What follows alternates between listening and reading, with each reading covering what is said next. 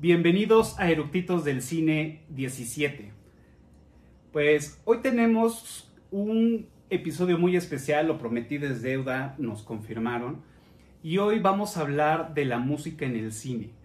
Así que no se lo pierdan, vayan por sus palomitas y que disfruten la película. Comenzamos. ¿Ya está grabando?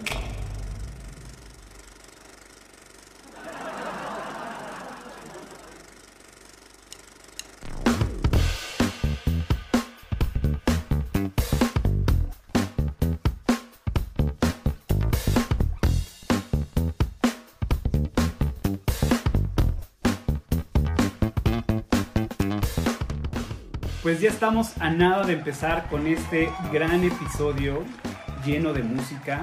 Y pues hoy vamos a platicar de todo lo que hay detrás de la producción de una gran película y pues eso incluye la musicalización. Y para este episodio traemos a las expertas. Pues bueno, aquí van a aparecer. Hola, bienvenidas. Hola. Yo ya tengo el gusto de conocerlas, pero eh, pues mejor presenten ustedes.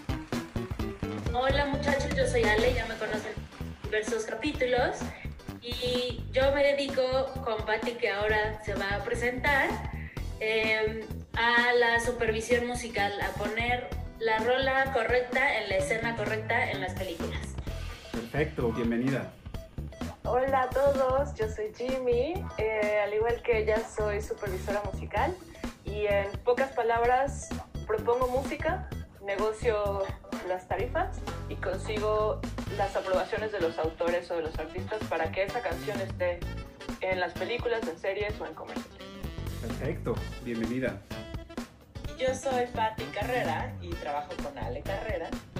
Somos socias y hacemos eso. eh, y bueno, parte de la supervisión musical que hacemos también tiene que ver con encontrar al compositor que se haga cargo de hacer la música original para la película y lograr que todo tenga una cohesión, una coherencia con respecto al guion y a lo que quiere el director y a veces el productor y el editor y mucha gente que también se involucra en el, en el proceso.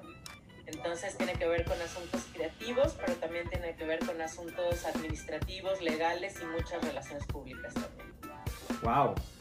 Pues bueno, bienvenidas. Digo, yo me, soy un poco ajeno al tema, digo un poco porque, pues bueno, como saben, este, yo convivo diario con Ale. Dicen, Y este, y pues bueno, me entero un poco de lo, de lo que hace todos los días. Y pues bueno, quería compartirlo con, con todos los que nos están viendo. Y pues para aclarar las dudas, para que nos den algún consejo, porque cuando nosotros vemos una película, eh, a veces digamos que el, el- el- el que ve una película, digamos, no, es que no quiero decir común y corriente, más bien es como una persona que no está en el medio, eso es lo más correcto, una persona que no está en el medio, pues bueno, ve una película y dijo, ah, esa canción está padre, o ah, estuvo, estuvo muy chido, este, o simplemente a veces no lo notan, pero es esa sinergia de la que habla Patty, ¿no? De, de decir, me encantó la película, pero con todo lo que lleva, ¿no? Y ya después cuando uno desmenuza lo que acaba de ver, de, ah, es que esa canción apareció en esa, en esa película, ¿no? Y, y es cuando la empiezas a buscar o sacas tu celular y, y la shazameas o lo que sea. Pero pues por eso también las invitamos para que nos saquen de el lado este, más oscuro e ignorancia de, esto, para que nos platiquen cómo es este proceso o cómo es que llegan ustedes a intervenir en las películas. Platíquenos. pues es que puede ser de diversas formas. La mejor sería que te llegue desde el guion, desde que se va a grabar una película y tú tengas la oportunidad de leer y ver qué, qué está plasmado ahí. En el guion muchas veces te van a decir, ay, pues es que Juanito entró al bar y suena música tal. Ok. A veces dicen la canción en específico que está oyendo el personaje porque está relacionada con la trama, por ejemplo, o con la personalidad o con alguna experiencia del personaje. Ok. Ok, entonces esa es como, como a ustedes les confían el guion. Les, les... Sí. Ok. Y nosotros, o sea, lo que hacemos es un análisis, o sea, de escena por escena de las necesidades musicales. Entonces puede ser que a lo mejor está en el coche y suena algo en el radio. O a lo mejor está en una fiesta. O está en un karaoke, ¿no? Ok. Entonces, o sea, en un Excel vas poniendo escena 1, interior, casa, ¿no? Este, baño. Entonces es, la actriz está bañando mientras canta una canción de despecho y entonces ya luego tú te pones a investigar de acuerdo a la edad, este, al target de la película, al presupuesto y demás, y entonces pones propuestas. Ok. Eso está interesante. Muchas veces la, la- el guion no dice que debe de haber música. A veces nada más es la descripción de la escena, pero conforme lo vas leyendo, sola, o sea, la música tiene una forma muy particular de colarse, ¿sabes? Porque todos tenemos soundtrack.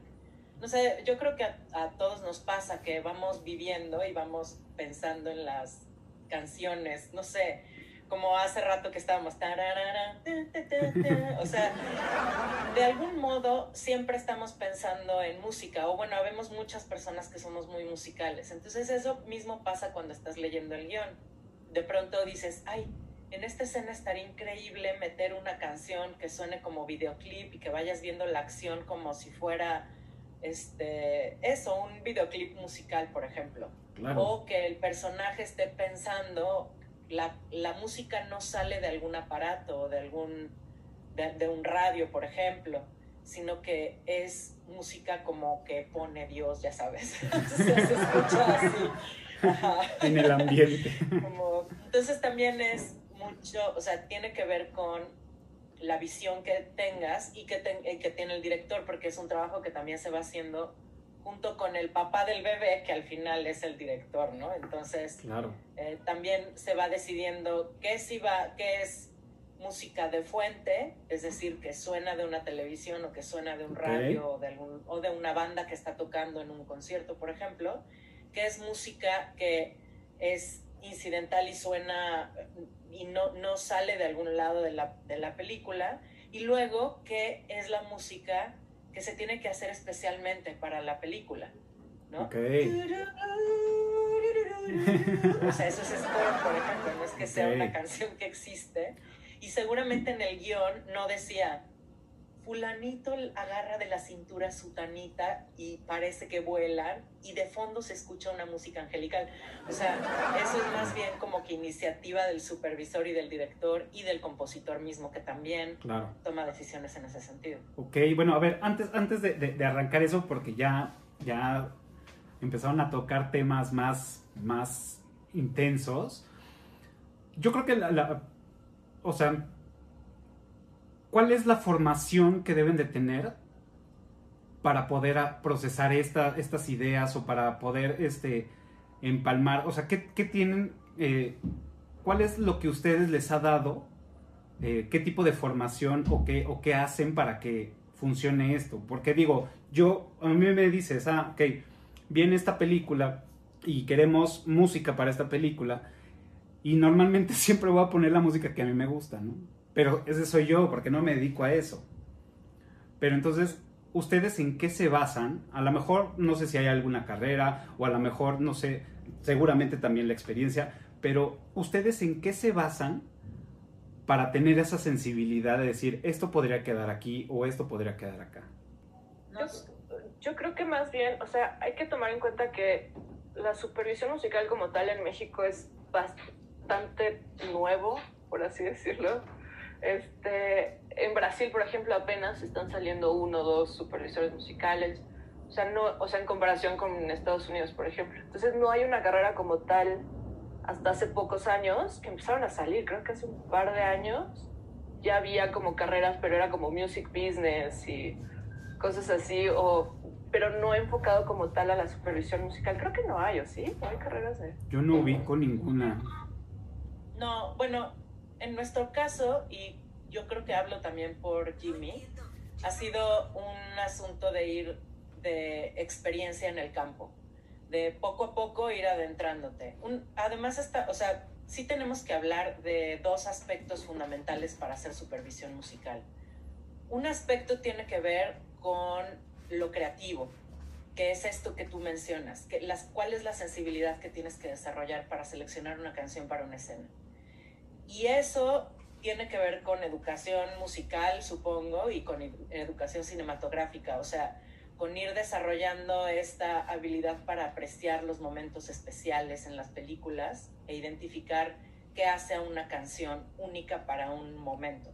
Yo creo que eso no hay forma de desarrollarlo más que con la práctica y con la apreciación, o sea, ver y ver y ver y escuchar y escuchar y escuchar. Y hay otra parte que tiene que ver con lo técnico, con estos aspectos legales administrativos de los que hablábamos. En el caso de Ale y mío, nosotras tenemos una historia eh, en la industria que está mucho más enfocada a ese aspecto legal y administrativo, porque nosotras nos dedicamos más a asuntos que tienen que ver con regalías, con administración de derechos. Eh, y eso nos ha llevado a conocer a disqueras, a editoras, a revisar contratos. Hemos representado catálogos que hemos licenciado. Nosotros de hecho empezamos licenciando música, es decir, dando permisos para que alguien usara la música que representamos. Y después pasamos del otro lado de la mesa a buscar autorizaciones de música que nosotras queremos integrar en las producciones. Entonces, sí son dos aspectos diferentes y creo que para Jimmy ha sido más o menos igual, aunque Jimmy tiene una formación que ahorita nos platicará, que tiene que ver con publicidad y esa es un área, es un, ese es un animal que se baña diferente. O sea, sí es otra raza y es otra cosa, eh, pero también ha desarrollado mucho esta parte técnica a la par que la parte, que el, que el, sí, que el aspecto creativo, ¿no? Pero yo podría decir, por ejemplo, yo estudié administración hotelera. Entré a, a este negocio por Patty porque me dijo, güey, vente a trabajar conmigo. Yo, yo renuncié de, de Starbucks y dije, huevo.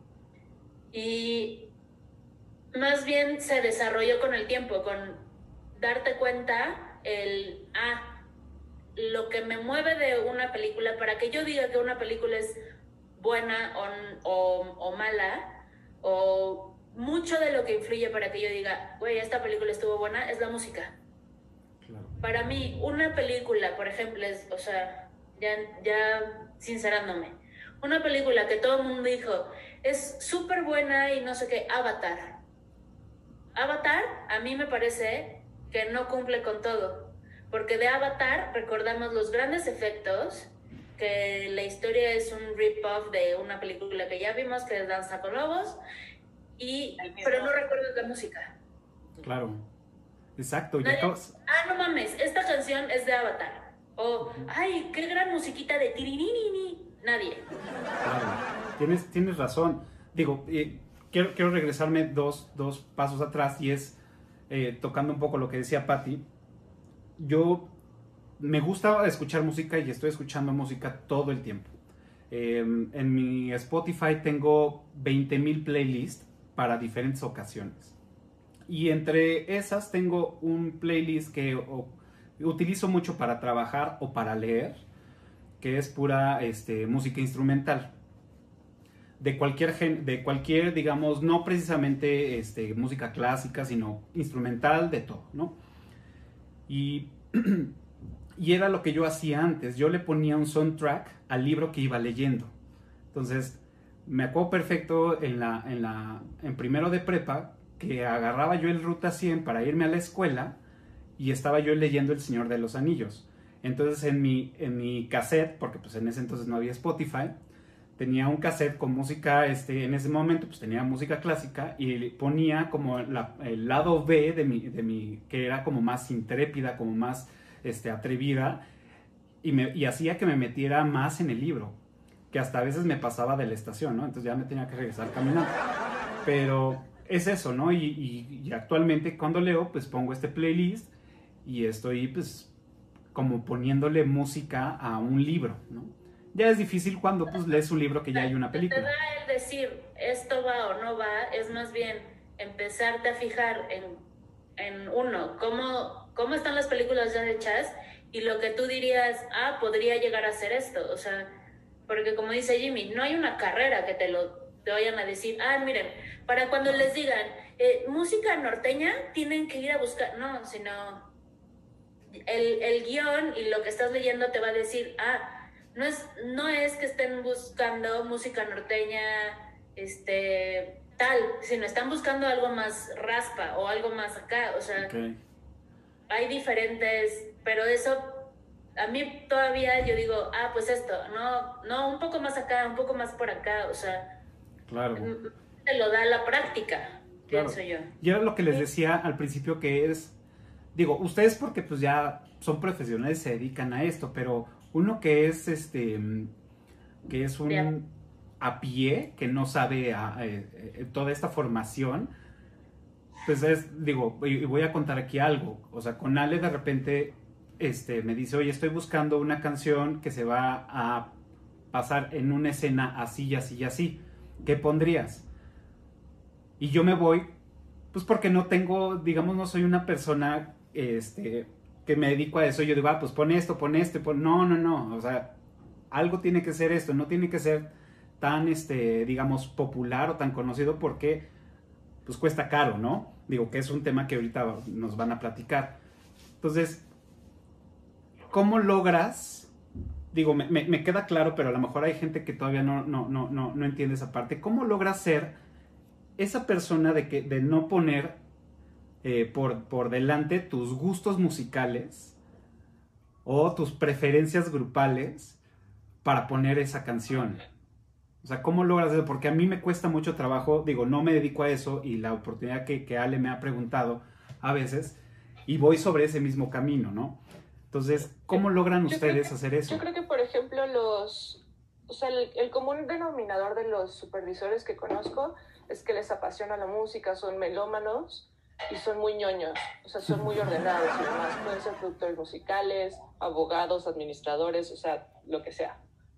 Pero o sea, entienden que, o sea, su labor, o sea, es mitad la imagen, mitad la película y mitad eh, el audio y la música. Entonces entienden que su labor es lo mejor para el proyecto, no lo que ellos escuchen mientras corren o mientras estudian, sino, o sea, es lo mejor para el proyecto. Y entonces te tienes que meter como, que este personaje vive aquí, tiene tal edad, ¿qué estaría escuchando en este momento?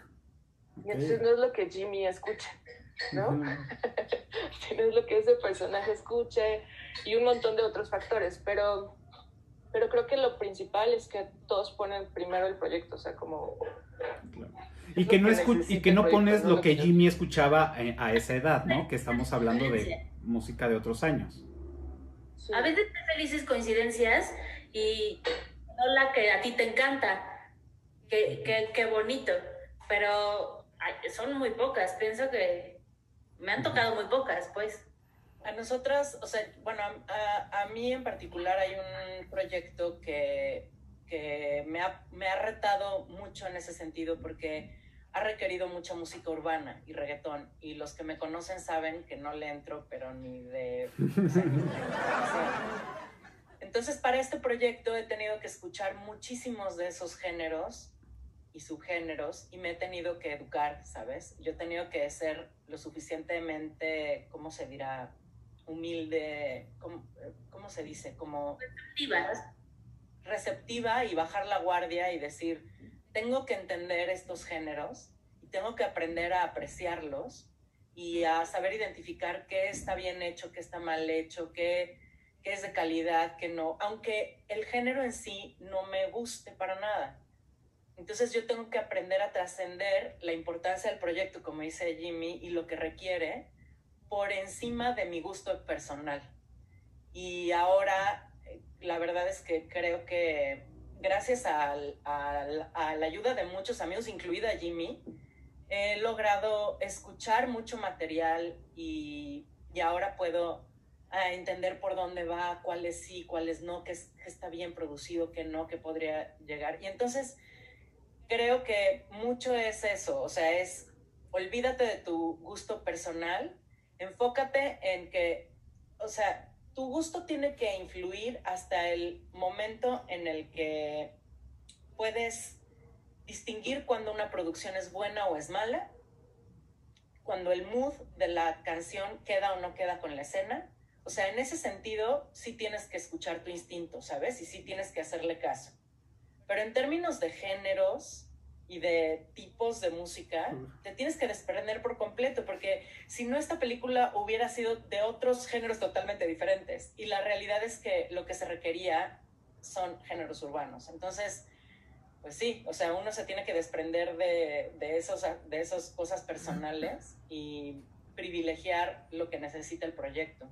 Y, el, y para el director también, yo he visto que también es muy difícil porque a veces lo que quiere el director tiene, está más relacionado a eso, a su propio sentir, que a lo que su película requiere. Y esa es una conversación muy interesante que hay que tener con el director, como de, mira, yo sé que a ti te gustaría esto y que tu historia te dice todo esto y esto es lo que tú tienes en tu...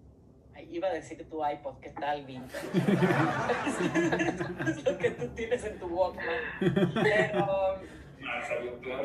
Pero, este, pero, pues nada, ayudar a que todos los involucrados en el proceso entiendan, entiendan eso.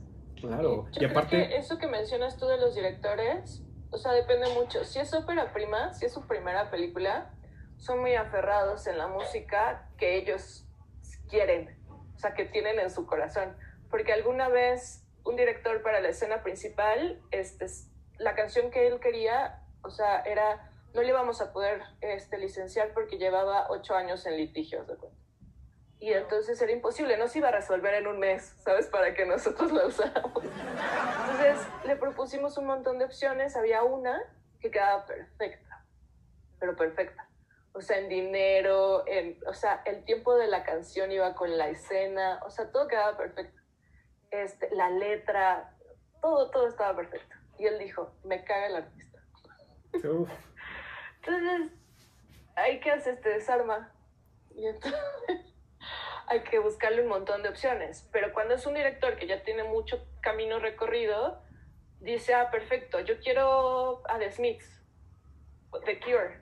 No me alcanza, ah, perfecto, bueno, lo siguiente, ¿qué sigue? ¿Qué podemos poner? O sea, no se aferra. Claro.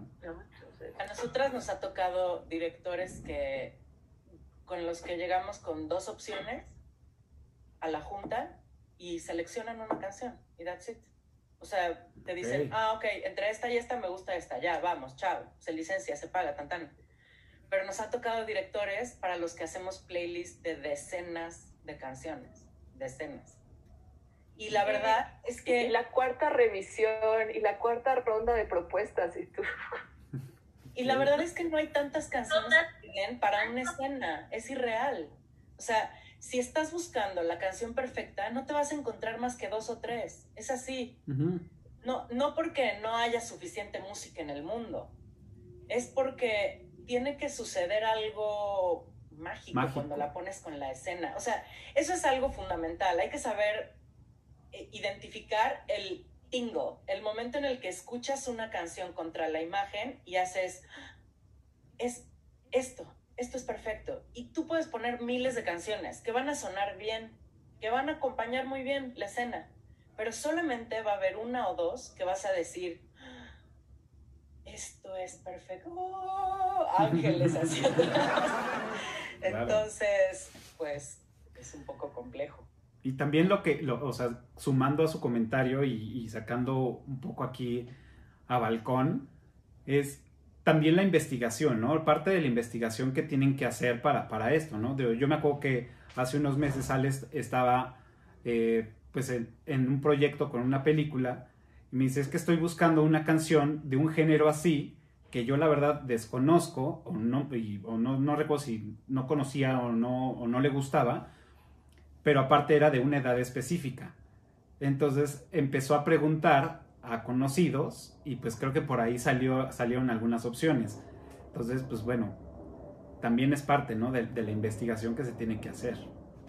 Pero además es, como dice Patti, es, ok, uno, me desprendo de lo que a mí me gusta, ¿no? En este proyecto que es urbano, este, a mí también me costó un buen, y es tengo que sobrepasar y decir, ok, no me gusta y no puedo decir, pues, ¿qué crees, director? Quiero que cambies el, todo el género de toda tu película. Pues no. Entonces es, ok, tengo que hacer el, el esfuerzo y pasar por 800 mil canciones hasta que dé con la que a ti te va a decir esto. Esto me da mi felicidad en esta escena. Luego tienes que decir, amigo, no te está dando la felicidad porque no es, o sea, porque aunque tú quisieras, no es. Ok. Hay Luego que- viene la investigación administrativa, o sea, de control de catálogo, que ese es otro tema. O sea, hay Claro. muchísimos motivos por los cuales una canción no puede, no podría quedar en una escena. O sea, de entrada habría que entender que para escoger una canción para una escena, a veces haces una investigación corta porque, porque se da así, ¿sabes? Porque azarosamente resulta que tienes la canción perfecta del catálogo disponible, en el presupuesto disponible, en el tiempo en el que la necesitas y chao, y todo es mágico. Pero, o sea, aquí tres personas te podemos decir que de esos casos es el 3% de todo lo que hacemos. Claro. Para la mayor parte de las escenas tenemos que hacer una investigación de decenas de canciones. Entonces, empiezas haciendo una playlist súper larga y luego la vas acortando y las, los criterios para irla acortando son diferentes. Tienen que ver con aspectos creativos, claramente a la hora de empalmarlo con la, con la imagen no cuadro bien, a la hora de ponerla junto con el resto de las canciones de la película resulta que se dispara un poco y pierde cohesión, o junto con el score ya no quedó tan bien como te lo imaginabas. Pero luego resulta que la canción que queda increíble tiene 10 compositores, problema administrativo para licenciar, o está en un litigio, como decía Jimmy, está, lleva años en un pleito, o se acaba de morir uno de los compositores, problemón, ya los herederos, o sea, hay muchos aspectos creativos, pero también administrativos y legales que se Ok. pueden poner en medio para que no suceda. Por eso a veces se, tardamos tiempo en, en- en encontrar, sabes, la canción perfecta para la escena. Claro. A ver, y ante- antes de que pasemos a, a- a más temas, ya han dicho varios, eh, varias palabras. Digo, ya gracias a Ale, yo ya la, la tengo en casa, entonces ya, ya sé esa, esa, esa, esa enseñanza, ya la he tenido. Pero pues sí, nos gusta, sí me gustaría que lo platicaran a todos los que nos ven. Es, o sea, ¿qué diferencia hay o qué, o qué engloba decir, ah, bueno, es que a mí me gustó el soundtrack de la película? O es que eh, tiene buen score. O este, las canciones están muy bien hechas. o, este, las canciones quedaron muy bien. ¿Cuáles son todas estas diferencias en las que ustedes se mueven que nosotros eh, como espectadores a pie decimos, nos gustó la, me gustó la música, me gustó el soundtrack, que lo resumimos en el soundtrack porque pues, es, el, es el general. Pero ¿cómo se divide eso? O sea, ¿qué es un score? ¿Qué es este, no sé, todos estos términos que nos están diciendo? Qué caray. Jimmy, date, date. Por ejemplo, en la, la que tengo ahorita como muy fresca, eh, The Fight Club, la escena final, Where is My Mind, es una sincronización de una canción que ya existía. Entonces, eso es el score. Digo, eso es el soundtrack. Eso es el soundtrack. Pero, por ejemplo, también está el caso de, no sé, Sexo, Poder y Lágrimas, de Alex Intec, Ok. que también forma parte del soundtrack, pero esa canción se compuso especial para la película. Ok. Entonces puede ser que el soundtrack esté formado por canciones que ya existieron antes, que una banda sacó el disco, lo que sea, y que tú la tomes de ese disco y la pongas en la película, o que un artista grabe y componga una canción nueva para esa película. Y luego está el score, que es toda la música, eh, ¿cómo decirlo? Como de fondo, que va entre esto y esto. Y a veces no hay fondo, a veces es tema principal, por ejemplo, ta, ta, ta, ta, Ajá, ta, claro. ta, ta, ta. o sea, ese es, Ok, el score no necesariamente debe de llevar voz. ¿Cómo, perdón? El score no necesariamente debe de llevar voz, o sí. Puede ser, puede ser llevar, puede llevar voz, pero por lo general no lleva. Ok, ya. Lleva coros, a veces lleva coros como operísticos o así, dependiendo del género también y de, de la película, de lo que requiera. Pero por lo general no lleva voz.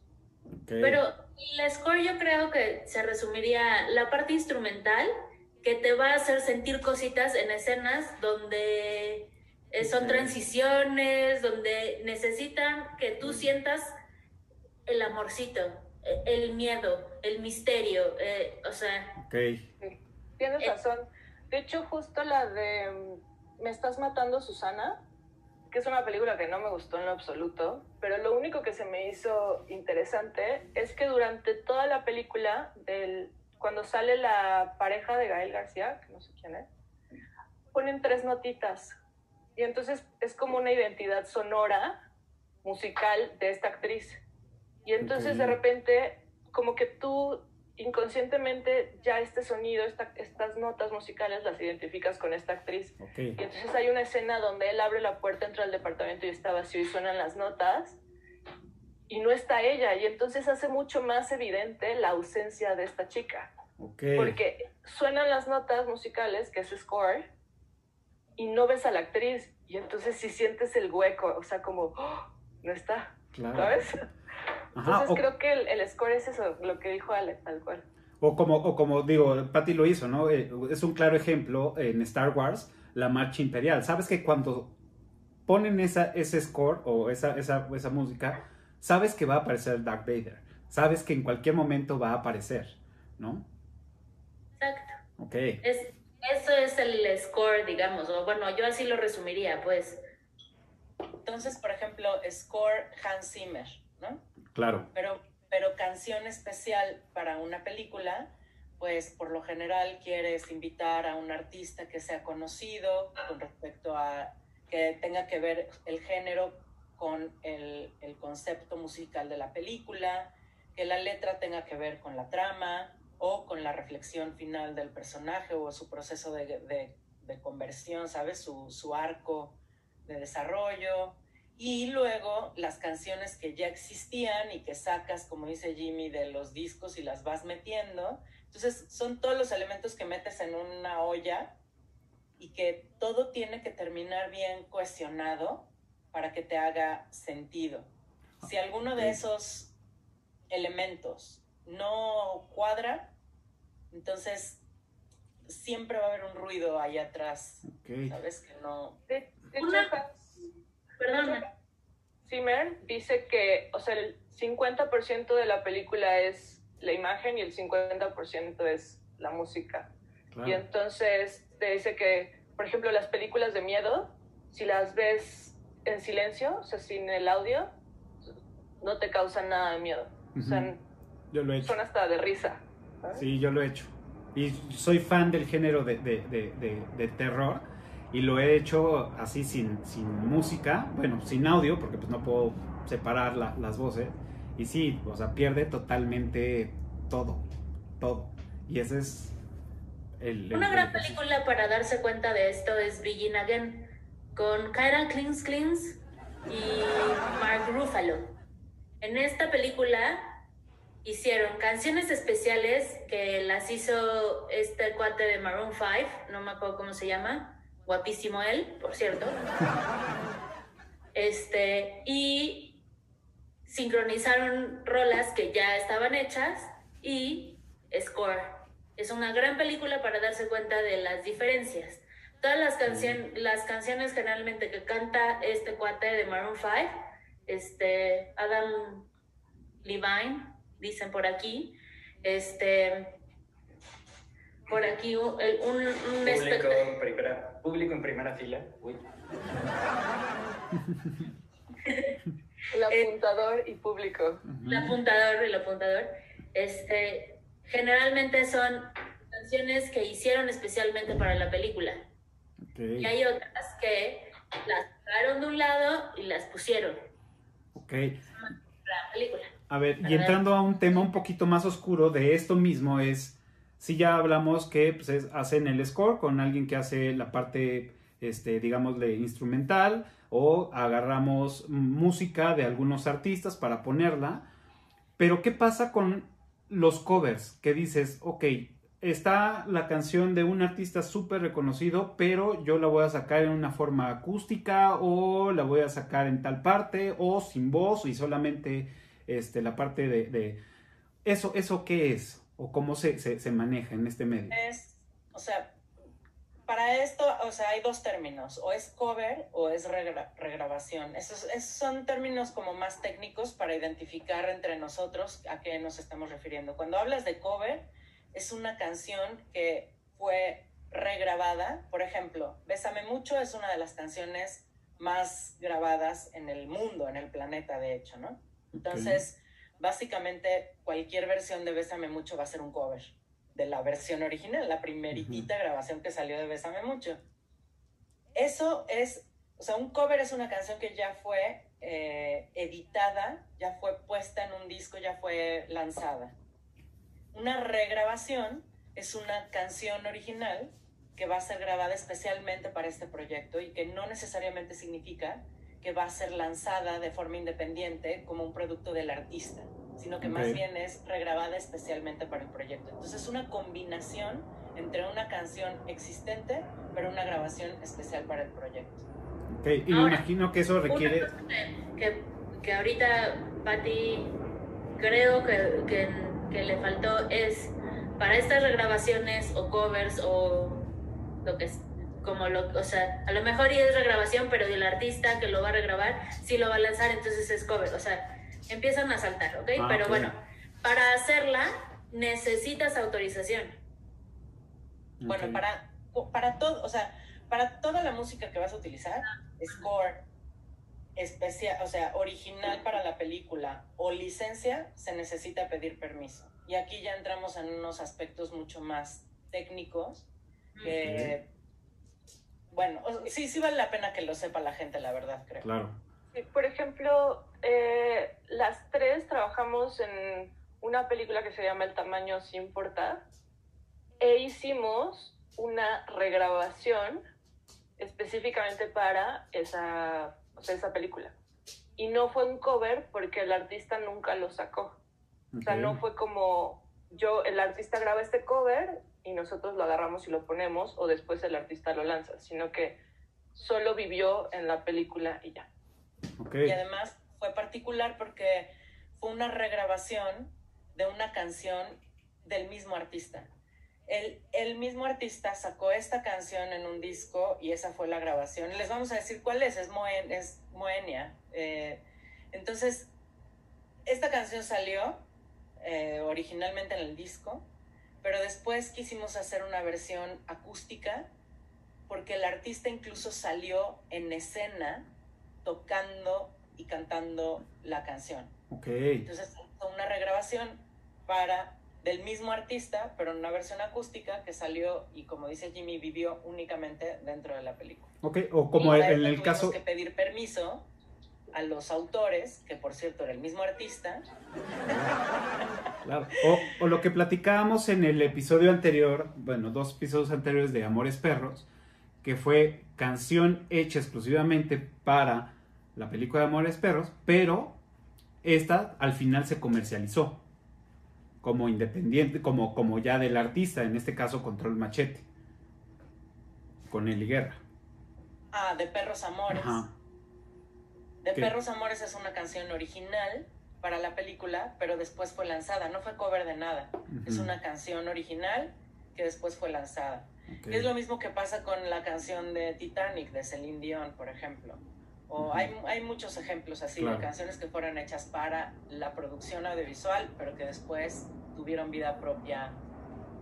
Claro. Que la pasaron. Y, en este proyecto que hicimos con, con Alfonso, o sea, realmente en guion no estaba, eh, sale Alfonso en la escena, ¿no?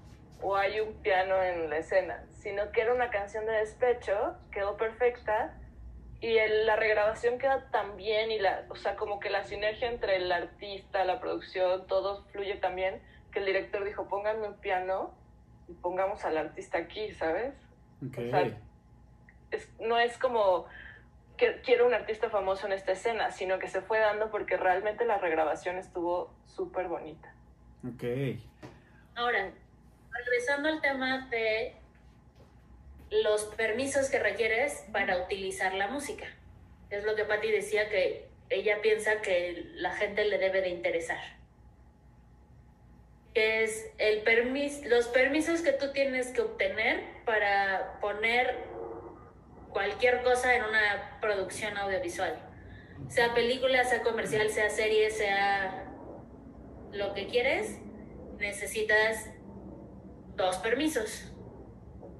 Chicas, por favor, digan, ¿cuáles per pero cuáles permisos? Pero ¿cuáles permisos necesitas? O sea, básicamente los autores, siempre los autores, número uno los autores. Luego, Pati. La grabación.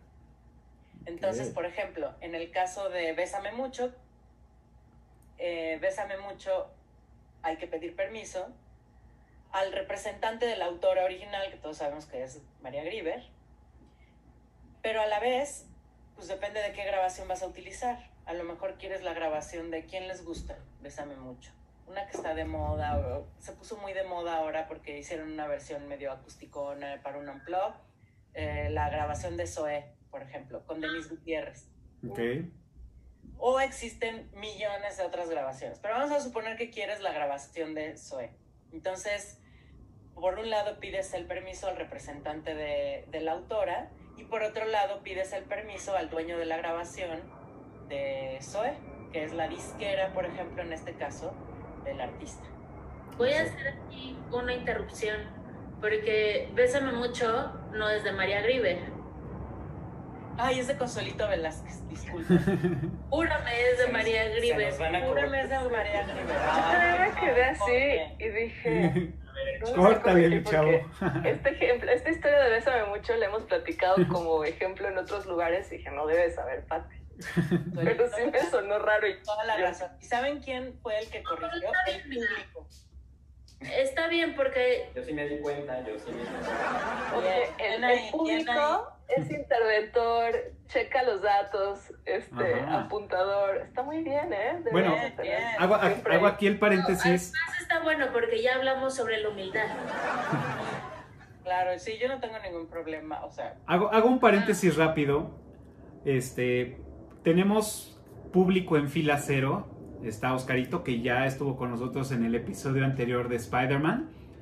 Este, Oscarito, pues bueno, es público en fila cero y él, este, pues por ahí va a sacar algunas dudas que tenga de, de, de todo lo que estén platicando. Entonces va, va a estar ahí y también va a estar Mande- buscando información si es necesario. Perfecto.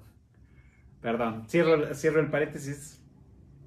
Bueno, entonces el punto es que siempre hay que pedirle permiso a los autores o a los representantes de los autores, que son las editoras o en algunos casos la sociedad de autores, y a los dueños de las grabaciones, que pueden ser las disqueras o sellos discográficos, o el productor a veces es el que tiene derecho, o sea, hay que investigar quién es el dueño. Por eso, al principio de la conversación decíamos que cuando tú descubres que una canción tiene 10 compositores, pues eso significa que vas a tener que tocar 10 puertas, 11 puertas, porque son 10 puertas de los compositores y una puerta de la grabación.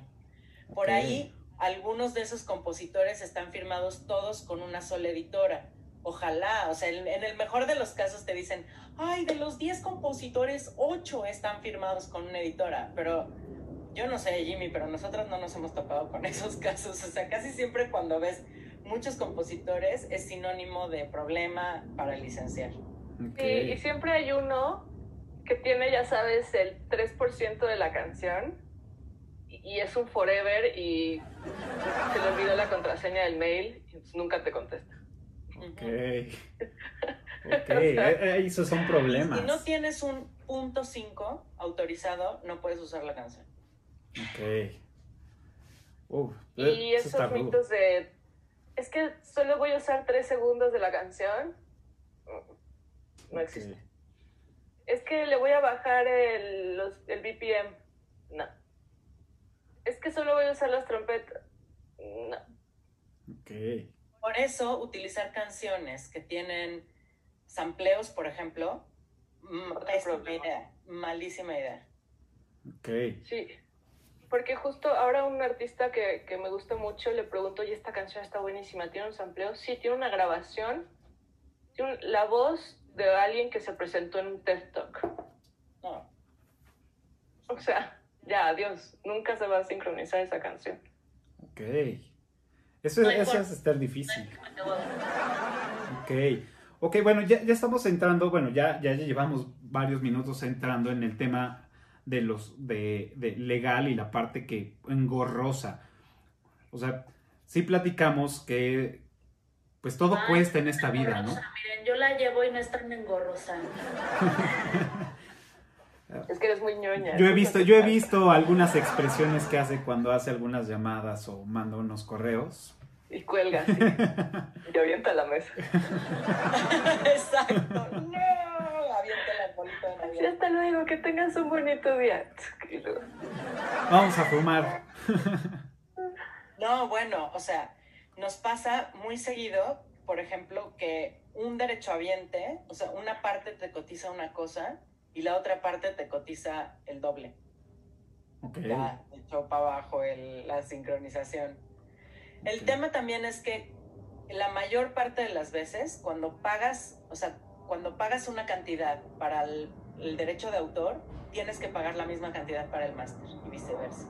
Ok. Entonces, si yo pido la cotización para el derecho de autor y me dicen, son, por poner un ejemplo que no tiene nada que ver con la realidad, pero son 500 dólares de un lado, y luego la disquera contesta diciendo, ah, no, yo te cotizo mil, entonces tengo que pagar dos mil dólares, porque tengo que pagar mil y mil, porque siempre es el que paga mejor, o sea, el que Ok.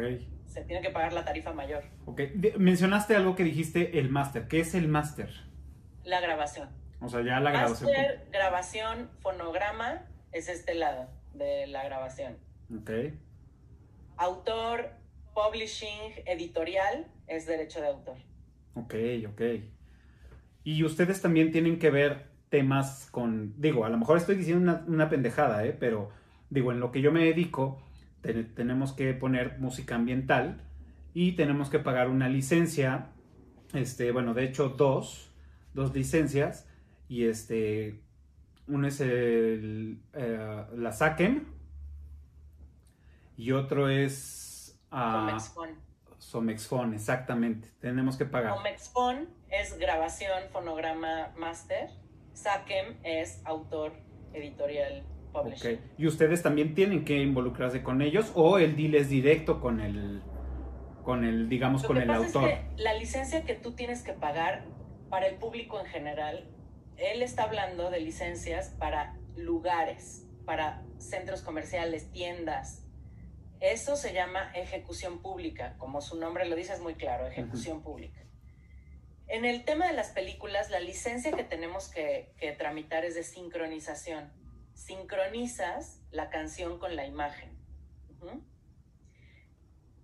Cuando la película se exhibe en una sala, entonces se genera derecho de ejecución pública. Ok. Entonces, lo primero que nosotras tenemos que hacer es tramitar licencias de sincronización para poder empatar la canción con la imagen. Pero después, cuando se lleva a cabo, o sea, cuando se lleva a cabo la proyección de la película, el que tiene que pagar ejecución pública en realidad es el exhibidor. Ok. el que está cobrando un boleto porque la gente vaya a verla. Claro. Exacto. Y nosotras lo que hacemos es que al final de todo creamos un cue sheet. Entonces pones, o sea, el timing de entrada de salida de esta canción, los autores, a qué sociedad están, la la la, y eso se entrega pon tú, a todos los involucrados y la saquen ya con ese cue sheet puede llegar y decir, ah, necesito cobrar todas estas canciones que se exhibieron en esta película. Y esta película se exhibió en todas estas salas en toda la República Mexicana. Y entonces ya con ese cue sheet es una herramienta para que tanto las editoras como la saquen cobren eh, la ejecución pública. Ok. Y eso me, o sea, eso me lleva a ot- a otra pregunta. por decir, mencionas ahorita del de, del Q-Sheet de decir, ah, bueno, pues sale en este minuto, en tal, tal, tal. Cuando tú pagas la licencia, me imagino, cuando tú estás ya pagando esos derechos para usarla, solo lo que pones en el Q-Sheet es lo único que puedes usar. O sea, no es como decir, ok, yo ya te pagué y la puedo usar 10 veces, 15 veces cuando yo quiera. Ah, no, ya no la quiero usar en este minuto, la quiero meter ahora en el final. Ya no. Problema, problema no. No, no, no. O sea, tú pides una licencia, bueno, o sea, ¿cuáles son los términos? Primero, para pedir la licencia, para cotizar una licencia, y te dan un documento, que es el contrato de licencia, en el que vienen todos y cada uno de esos aspectos. Es en dónde la vas a usar, cuánto tiempo la vas a usar, en para qué territorios, en qué, por cuánto tiempo, cuál es la duración de la licencia. O sea, para qué tipo de escena lo vas a utilizar y no, lo, no te puedes salir de eso. Si quieres utilizarlo además para promoción o, o para tráiler, por ejemplo, es diferente utilizar una licencia para promo que para tráiler, tráiler de la película. Okay. Entonces, tú tienes que decir exactamente con pelos y señas para qué la quieres utilizar, te van a cotizar así y no te puedes salir de eso. Ok. Sí, de hecho, hay algunos, o sea, lo usual es pedir la duración hasta la canción completa. Entonces así le das un como espacio al editor para que pueda o sea, usar menos y demás, porque si dices 20 segundos y el editor lo cerró en 22, se acabó, o sea, vas a tener que pagar más y así. Entonces, de entrada pedir hasta la canción completa, pero tienes que poner la escena, a veces te piden el clip. Algunos autores y artistas no te, no te autorizan hasta que no ven la escena. O sea, quieren Claro. ver el contexto de cómo van a usar su canción y, y así ya te aprueban. Entonces, si tú de repente les mueves la escena y se las cambias, uff, no, problema. No, pero además ahí está la otra parte. La de si no tienes muy, mucho dinero, entonces no pides hasta la canción completa, sino pides por segundos. Quiero utilizar esta canción por 30, pero entonces en vez de, por ejemplo, la escena es de 30, entonces en vez de pedirla para 30 dices, pues 32, y la van a usar para 30, la van, o sea, Sí. pero no la quiero completa colchón. porque necesito que me, me cotices menos, o sea, necesito pagar menos. Sí, Yo lo que hago es que siempre la pido hasta el uso completo y después regreso y le digo, oye, quiero 30 segundos. Entonces, te le herramientas para irle regateando. Lo que pasa es que además también, o sea, aquí en México nos topamos también con el tema de los presupuestos, de la limitación presupuestal. Desafortunadamente no, o sea, la situación económica no da para tener, ¿sabes? Como cientos de miles de dólares para pagar música, pero además las las productoras no están muy acostumbradas a tener un presupuesto sano desde el principio para música. Claro. Como que hasta ahora es que se está entendiendo esta importancia, ¿no? De la que hablaba Jimmy. Y ahora ya hay muchas productoras que entienden que, por ejemplo, lo sano es que la música se lleve entre el 10 y el 15% del total del presupuesto para la Ok. película. Ese es un, Es- es ese es un presupuesto sano. Ok. Pero en Estados Unidos, por ejemplo, está súper bien entendido y a veces se llevan el 25% del total del presupuesto. Y para películas como, no sé, Despicable Me, por ejemplo, o Atomic Blonde, que me Ujú. encanta, pues a lo mejor es el 50% ¿eh? del presupuesto. Claro. O- Sí, porque ya escogen a Artistas más populares Bueno, que están... de los No, bueno, en Yesterday. Es como, el, es como la película Noah que anunciaron de la vida de David Bowie, que no tiene ni una sola canción de David Bowie. Claro, porque se metieron en esos problemas, ¿no? De, de lana, de presupuesto, seguro. Pues, y yo creo que más bien como de derechos. Y de derechos. De. O sea, que seguramente, o sea, no es la versión oficial aprobada por los herederos. O sea, esa película no es la- lo que la familia de él quiere que salga. Entonces, como que no, no van a liberar los derechos de las canciones. O sea, hubo otro ejemplo, la, la película de Queen, ¿no? De Bohemian Rhapsody, que seguramente fue una inversión gigantesca, ¿no? Me imagino. Sí, Wow. o como Gloria, de Gloria Trevi, por ejemplo. Ok. Wow. Son películas que claramente su core, su columna vertebral es la música. Y además es música que forma parte de la cultura general, ¿sabes? O sea, eso también. Si quieres utilizar una canción de los Beatles o de tal, pues te va a salir carísimo porque son, son joyas, son emblemas, son íconos, íconos de la cultura. Y eso te va a salir caro. Ok. Oigan, y, y antes de se- después, antes de Perdón. seguir, No, no. Lo que decía Pati de la cultura mexicana y que hasta ahora se está entendiendo qué onda con la música y las películas. A Pati y Milla nos llegó una película ya hecha con actores cantando una canción y libera esa, esa, esa mm, rola cuando ya está grabada y tiene problemas. Es un problemón, o sea, hay Y ahí directores... entra la música. Ten, ten.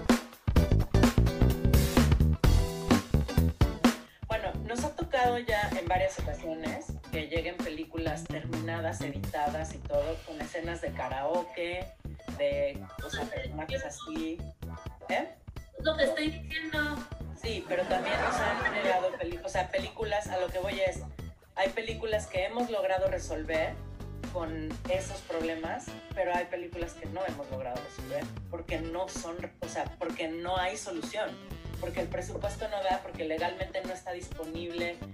Afortunadamente solamente nos ha tocado una ocasión en la que no hemos podido resolverlo y fue un drama que además, o sea, eh, también esto trae problemas para la producción, para tu relación con las editoras y las disqueras, ¿sabes? O sea, es, es un problema para todos. ok. Entonces, sí es muy importante por eso empezar lo más pronto posible a determinar qué música va a ir en la película. Por eso Ale empezó diciendo lo ideal es que te llegue el guion y que desde el principio tú hagas el análisis del que hablaba Jimmy de escena por escena y digas, esto no va a poder suceder. Claro. No, entonces cambien la escena. O sea, desde el guion, no hay por qué esperar. Imagínate, si es una escena fundamental para la película, ¿qué haces? Claro. No, y sabes que también creo que tiene que ser un poco desde la educación de los cineastas, o sea, del CCC, de todas estas escuelas de cine. Me topé con una chica que estaba haciendo la maestría de cine en Nueva York, egresada del CCC. No sabía que era máster, no sabía que era publishing. Me escribió pensando, que, o sea, ¿sabes? Que, o sea, todo en un solo lugar, no sabía nada. No te- o sea, ¿cómo puedes estar haciendo la maestría de cine y le digo, oye, pero, o sea, el máster, ¿quién lo tiene? No sé qué. Y ella, ¿qué? ¿El máster? Entonces, a mí me gustaría ver, o sea, no sé, el programa de estudios de las- del CCC y hablar con el director o algo y decirles, oye, estás fallando aquí, porque si les enseñaran a sus futuros cineastas la importancia de la música y todo lo que conlleva, o sea, sería mucho más fácil, o sea, nuestra chapa.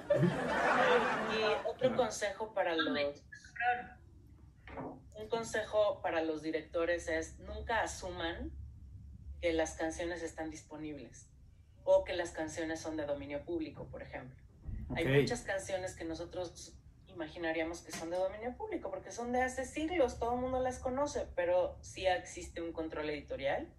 Entonces, cuando se trata de música, no asumas nada. Lo primero es hacer una investigación y, y si tú no sabes cómo investigarlo, acércate a alguien que sepa. Afortunadamente en México habemos ya ahora, afortunadamente, muchísimos supervisores musicales y gente que lo está empezando a hacer y que es gente muy buena, con muy buen conocimiento y que además tiene excelente gusto musical. Nosotras somos tres, pero en realidad representamos el, no sé, o sea, el 10%, el 5% del, Sí. del total de los supervisores y supervisores que, que existen. Y De además la mayoría son gente súper chingona, la neta, súper chido. Ok, bueno, Sí, antes, antes de verdad es que seguir, eso de dominio público, híjole, a mí me saca canas verdes. Este, por ejemplo, la de. Querían la de Así Zaratustra para un comercial. Y afortunadamente, o sea, el editor original me dijo: Oye, a partir del primero de enero de haz de cuenta, 2020, ya va a ser de dominio público en México. O sea, me decía casi en todo el mundo, excepto España, Francia, es un par de territorios donde la ley de derecho de autor es diferente. Y entonces, o sea, esa sí la íbamos a poder usar, pero hasta apenas, o sea, muy reciente, había que pagar derechos de autor de esa canción. Entonces, es muy delicado ese tema. Yo diría que piensen que todas las canciones tienen derecho de autor y que no hay ninguna de dominio Ok. público. Voy, voy a hacer dos, dos Las cosas. mañanitas tienen. ¿A quién le tienes que pagar? Las mañanitas, canta en La llorona. sí, la tienen que pagar. Ok. Hay alguien que va a cobrar y te va a decir, disculpa tú. Así. ok. Y además, An- si la Antes, antes de seguir, uso, antes de seguir, no perdón, Pati. es Antes, antes de seguir, digo, esto se los tenía que haber dicho desde el, desde el segundo uno. Soy una persona muy preguntona. Si llego a preguntar algo que es como su receta secreta, me dicen, córtale, mi chavo. Esto, esto no es para todos, sino pues para nuestros clientes, con toda la confianza. Y dos, pues bueno, también preguntarles es, sabemos, tenemos la, la- conciencia del, del dominio público y es lo que pues cualquier persona entendería, ¿no? Decir, es dominio público, yo la puedo usar y ya. ¿Cómo, cómo podemos saber que sí podemos usarla sin alguna repercusión legal o que tenga que pagarle a alguien? ¿Cómo, cómo nos enteramos de eso? Para todos, por decir, para todos los generadores de contenidos en YouTube o en cualquier otra plataforma, este, afortunadamente en YouTube hay música que puedes utilizar solamente dándole el crédito, chido, que es mi caso, pero pues, ¿cómo, cómo lo podemos solucionar? O sea, vamos. Mira, o sea, lo ideal es que se comuniquen con un profesional. Marca, asterisco, busca tu rola. No, o sea, lo, lo ideal es eso, que se comuniquen con un profesional en supervisión musical o en gestión de derechos, pero existen bases de datos a las que te puedes acercar. Aún así, con todo y las bases de datos, mi recomendación siempre va a ser acércate a un profesional si no tienes el contacto de algún profesional como nosotros, nosotras por supuesto que, te, podemos atender a quien sea y lo podemos recomendar con otros profesionales que son increíbles en México para hacer todo esto, pero si no, entonces acérquense a la SACEM, a la Sociedad de Autores y Compositores de México, o a EMAC, que es En Mac.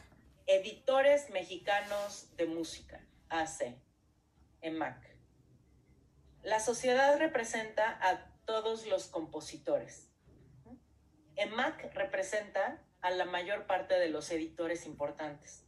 Entonces, entre ellos dos te pueden decir si una canción es o no del dominio público. Aún así, no existe un listado oficial de obras de dominio público emitido ni por Indautor ni por SACEM. Indautor es el Instituto Nacional del Derecho de Autor. Entonces, no existe una, un listado oficial de obras de dominio público. Eso es lo, lo Pues, tremendo, creo. Sí, y- eso, eso te habla de que ni siquiera Indautor, Sakem y demás se va a aventar el tiro de decir esta canción es de dominio público. Ok. O sea, Mira, lo que yo sí, o sea, a lo que yo sí me entraría a asegurar que son de dominio público son las obras clásicas, clásicas, clásicas, Beethoven, Mozart, o sea, eso sí, pero aún así tienes que investigar de quién es la grabación. Acuérdate que siempre es la parte del derecho de autor, pero también está la de la grabación. Y Mm. la grabación siempre va a tener un dueño. Siempre Claro. porque no prescriben, los derechos de las grabaciones no prescriben, como el sí un derecho de autor que después de 100 años, De de muerto. muerto el último compositor involucrado en la obra, entonces ya entra a derecho Pero en ese caso específico, como decir de obras de Beethoven, dices, ok, yo la voy a tocar. Entonces ahí yo ya podría librarme de esa parte, ¿no? El pedo es que la toques. ¿Qué tan bueno eres tocando el piano? No, bueno, mira. pero, Pero esto también hay otra cuestión. O sea, tienes que agarrar la composición original de Beethoven. No puedes arreglar, agarrar una versión con un arreglo de otro músico que siga vivo, por ejemplo. Ok. O O sea, tienes que agarrar la del que tiene ya 100 años muerto. o sea, de la investigación nunca te salvas, pa' pronto, ¿no? Muy bien. Ok, pues bueno, parte del... Nosotras, Ujú. cada canción que vamos a pichar al director, ya tenemos que tener una investigación previa de a quién le pertenece el máster, a quién le pertenece el publishing, cuántas partes son de publishing, quiénes son los autores, para... Bueno, eso en, en casos cuando es como de, bueno, pues tal vez quede, tal vez no nos quede. Si ya te gustó Cañón y ya la vas a pichar como de, güey, esta yo sé que, mira, te va a llegar al corazón, entonces ya procuramos llegar como una cotización antes, Ok. con un, esta canción que sé que te va a gustar, va a costar entre tanto y tanto. Sí, eso es muy cierto. O sea, lo que dice él es muy cierto. No puedes proponer una canción si no hiciste tu investigación previa, porque qué tal que la propones, el director le encanta y pasa alguna de las cosas que ya mencionamos antes. Uno de los autores se murió y está en pleito el testamento o nadie localiza al músico forever que vive en un barco, o sea, ¿sabes? Claro. Y entonces met- Perro oso, güey. Tengo que decirle, ¿qué crees? Que lo que te dije que iba a quedar increíble no va a poder quedar. Uy. dice mi mamá que siempre no, o sea, Y seguramente han de ser de los errores de los primerizos, ¿no? Que se, que se empiezan a dedicar a todo esto, ¿no? Sí, Seguramente. Y además, ¿sabes qué? Que también luego empiezas proponiendo también las canciones de tus amigos, que son los que conoces, los que tienes ahí a la mano, y de repente resulta que tu amigo compuso esa canción con otro amigo que ya ni se acuerda quién es y no, ya no habla con él. Y, y entonces, o sea, claro. yo hice esta, compos- esta canción con esta morra, pero ya no me hablo con ella, creo que se mudó a Alemania, este, ya no quedamos en porcentajes, chale, o sea, Ok. no sé, es un problemón. A nosotros nos acaba de pasar con un este, compañero que hace igual con nosotras supervisión y demás, una canción de él. O sea, él la hizo, pero tiene la voz del exnovio. Uy. Queda perfecto para la película. Entonces le dijimos, todo muy bien, y, y sí, la, o sea, todo está perfecto, ¿eh? Pero tienes que conseguir la liberación de interpretación de esta vieja.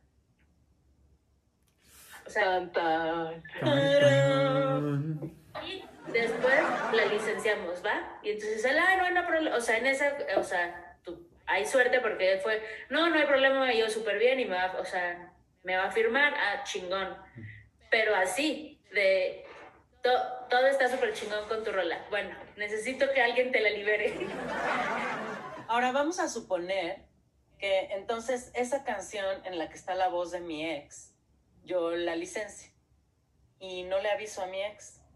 Pero pues yo firmé el documento de que yo tengo, yo le aseguré, firmé a la productora que yo tengo todos los derechos. Yo me hago responsable y la licencia dice que yo me hago responsable de cualquier reclamación y yo libero a la productora de cualquier demanda y cualquier cosa y cualquier, bueno, la firmo. La película sale. Mi exnovio ve la película y dice, cabrón, Esa es mi voz. esa es mi voz. Ese, esa es. ¿Esa es mi voz? Entonces, entonces, mi novio lo que va a hacer, mi exnovio, lo que va a hacer es, uno, llamarme a mí para decirme, ¿qué onda? Esa canción tiene mi... O, en el peor de los casos, si terminó mal la cosa, ¿a quién le va a llamar? A la, productora. Y le va a decir, utilizaste una canción que tiene mi voz y a mí no me pediste permiso. ¿Y la productora qué va a hacer? Yo tengo un documento firmado en donde dice que tu ex es la dueña de todos los derechos y todo, así que vete a pelear con ella. Es tu perro y tú lo bañas. Es tu perro y tú lo bañas. Wow. Está Pero rudo. para la productora, ¿tú crees que es un, o sea, Sí, no. Para la productora es un problema de todos modos, porque Sí, por ahí claro. tiene que involucrar a su departamento legal, tiene que hablar con el supervisor musical para ver qué onda. El supervisor musical también es así como de, ah, ¿sabes? Tú no puedes permitir, o sea, bueno, nosotras como supervisoras no podemos permitir que algo así suceda. Para Ujú. eso eres la supervisora, Claro. para que todo esté perfectamente bien amarrado, ¿sabes? Y que no haya este tipo de problema. Claro. Por decir, poniendo un ejemplo.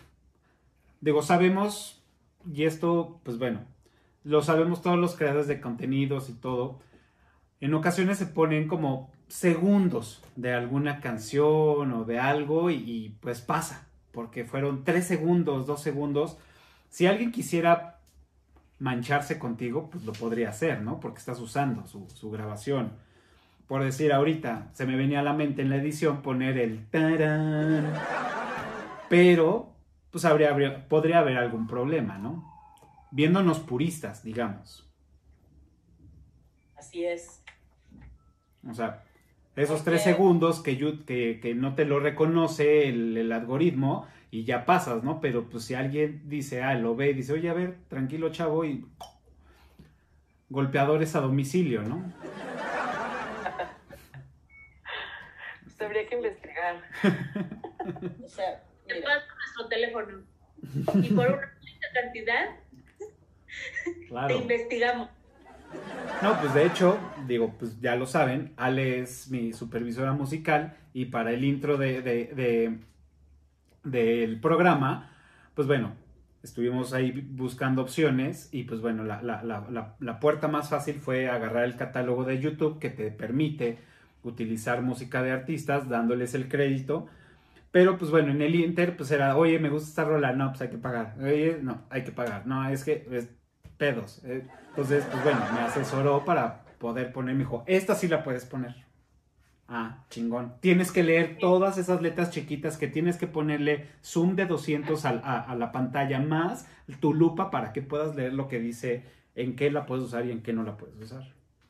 mira, ahorita, o sea, existen catálogos que están para libre uso.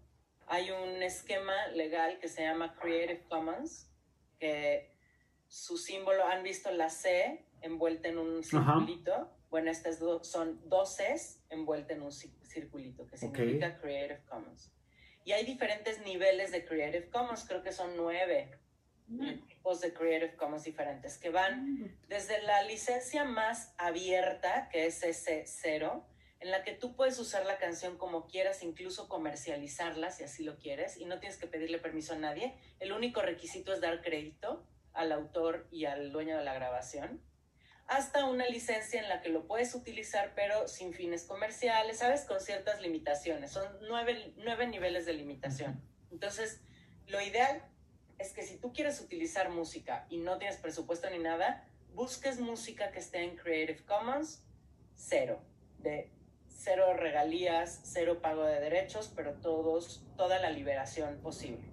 Ahora, si utilizas una canción que tiene derechos y el dueño descubre eso y ese dueño decide emprender una acción legal, me voy a remitir No se ve nada. Enfrente de ti.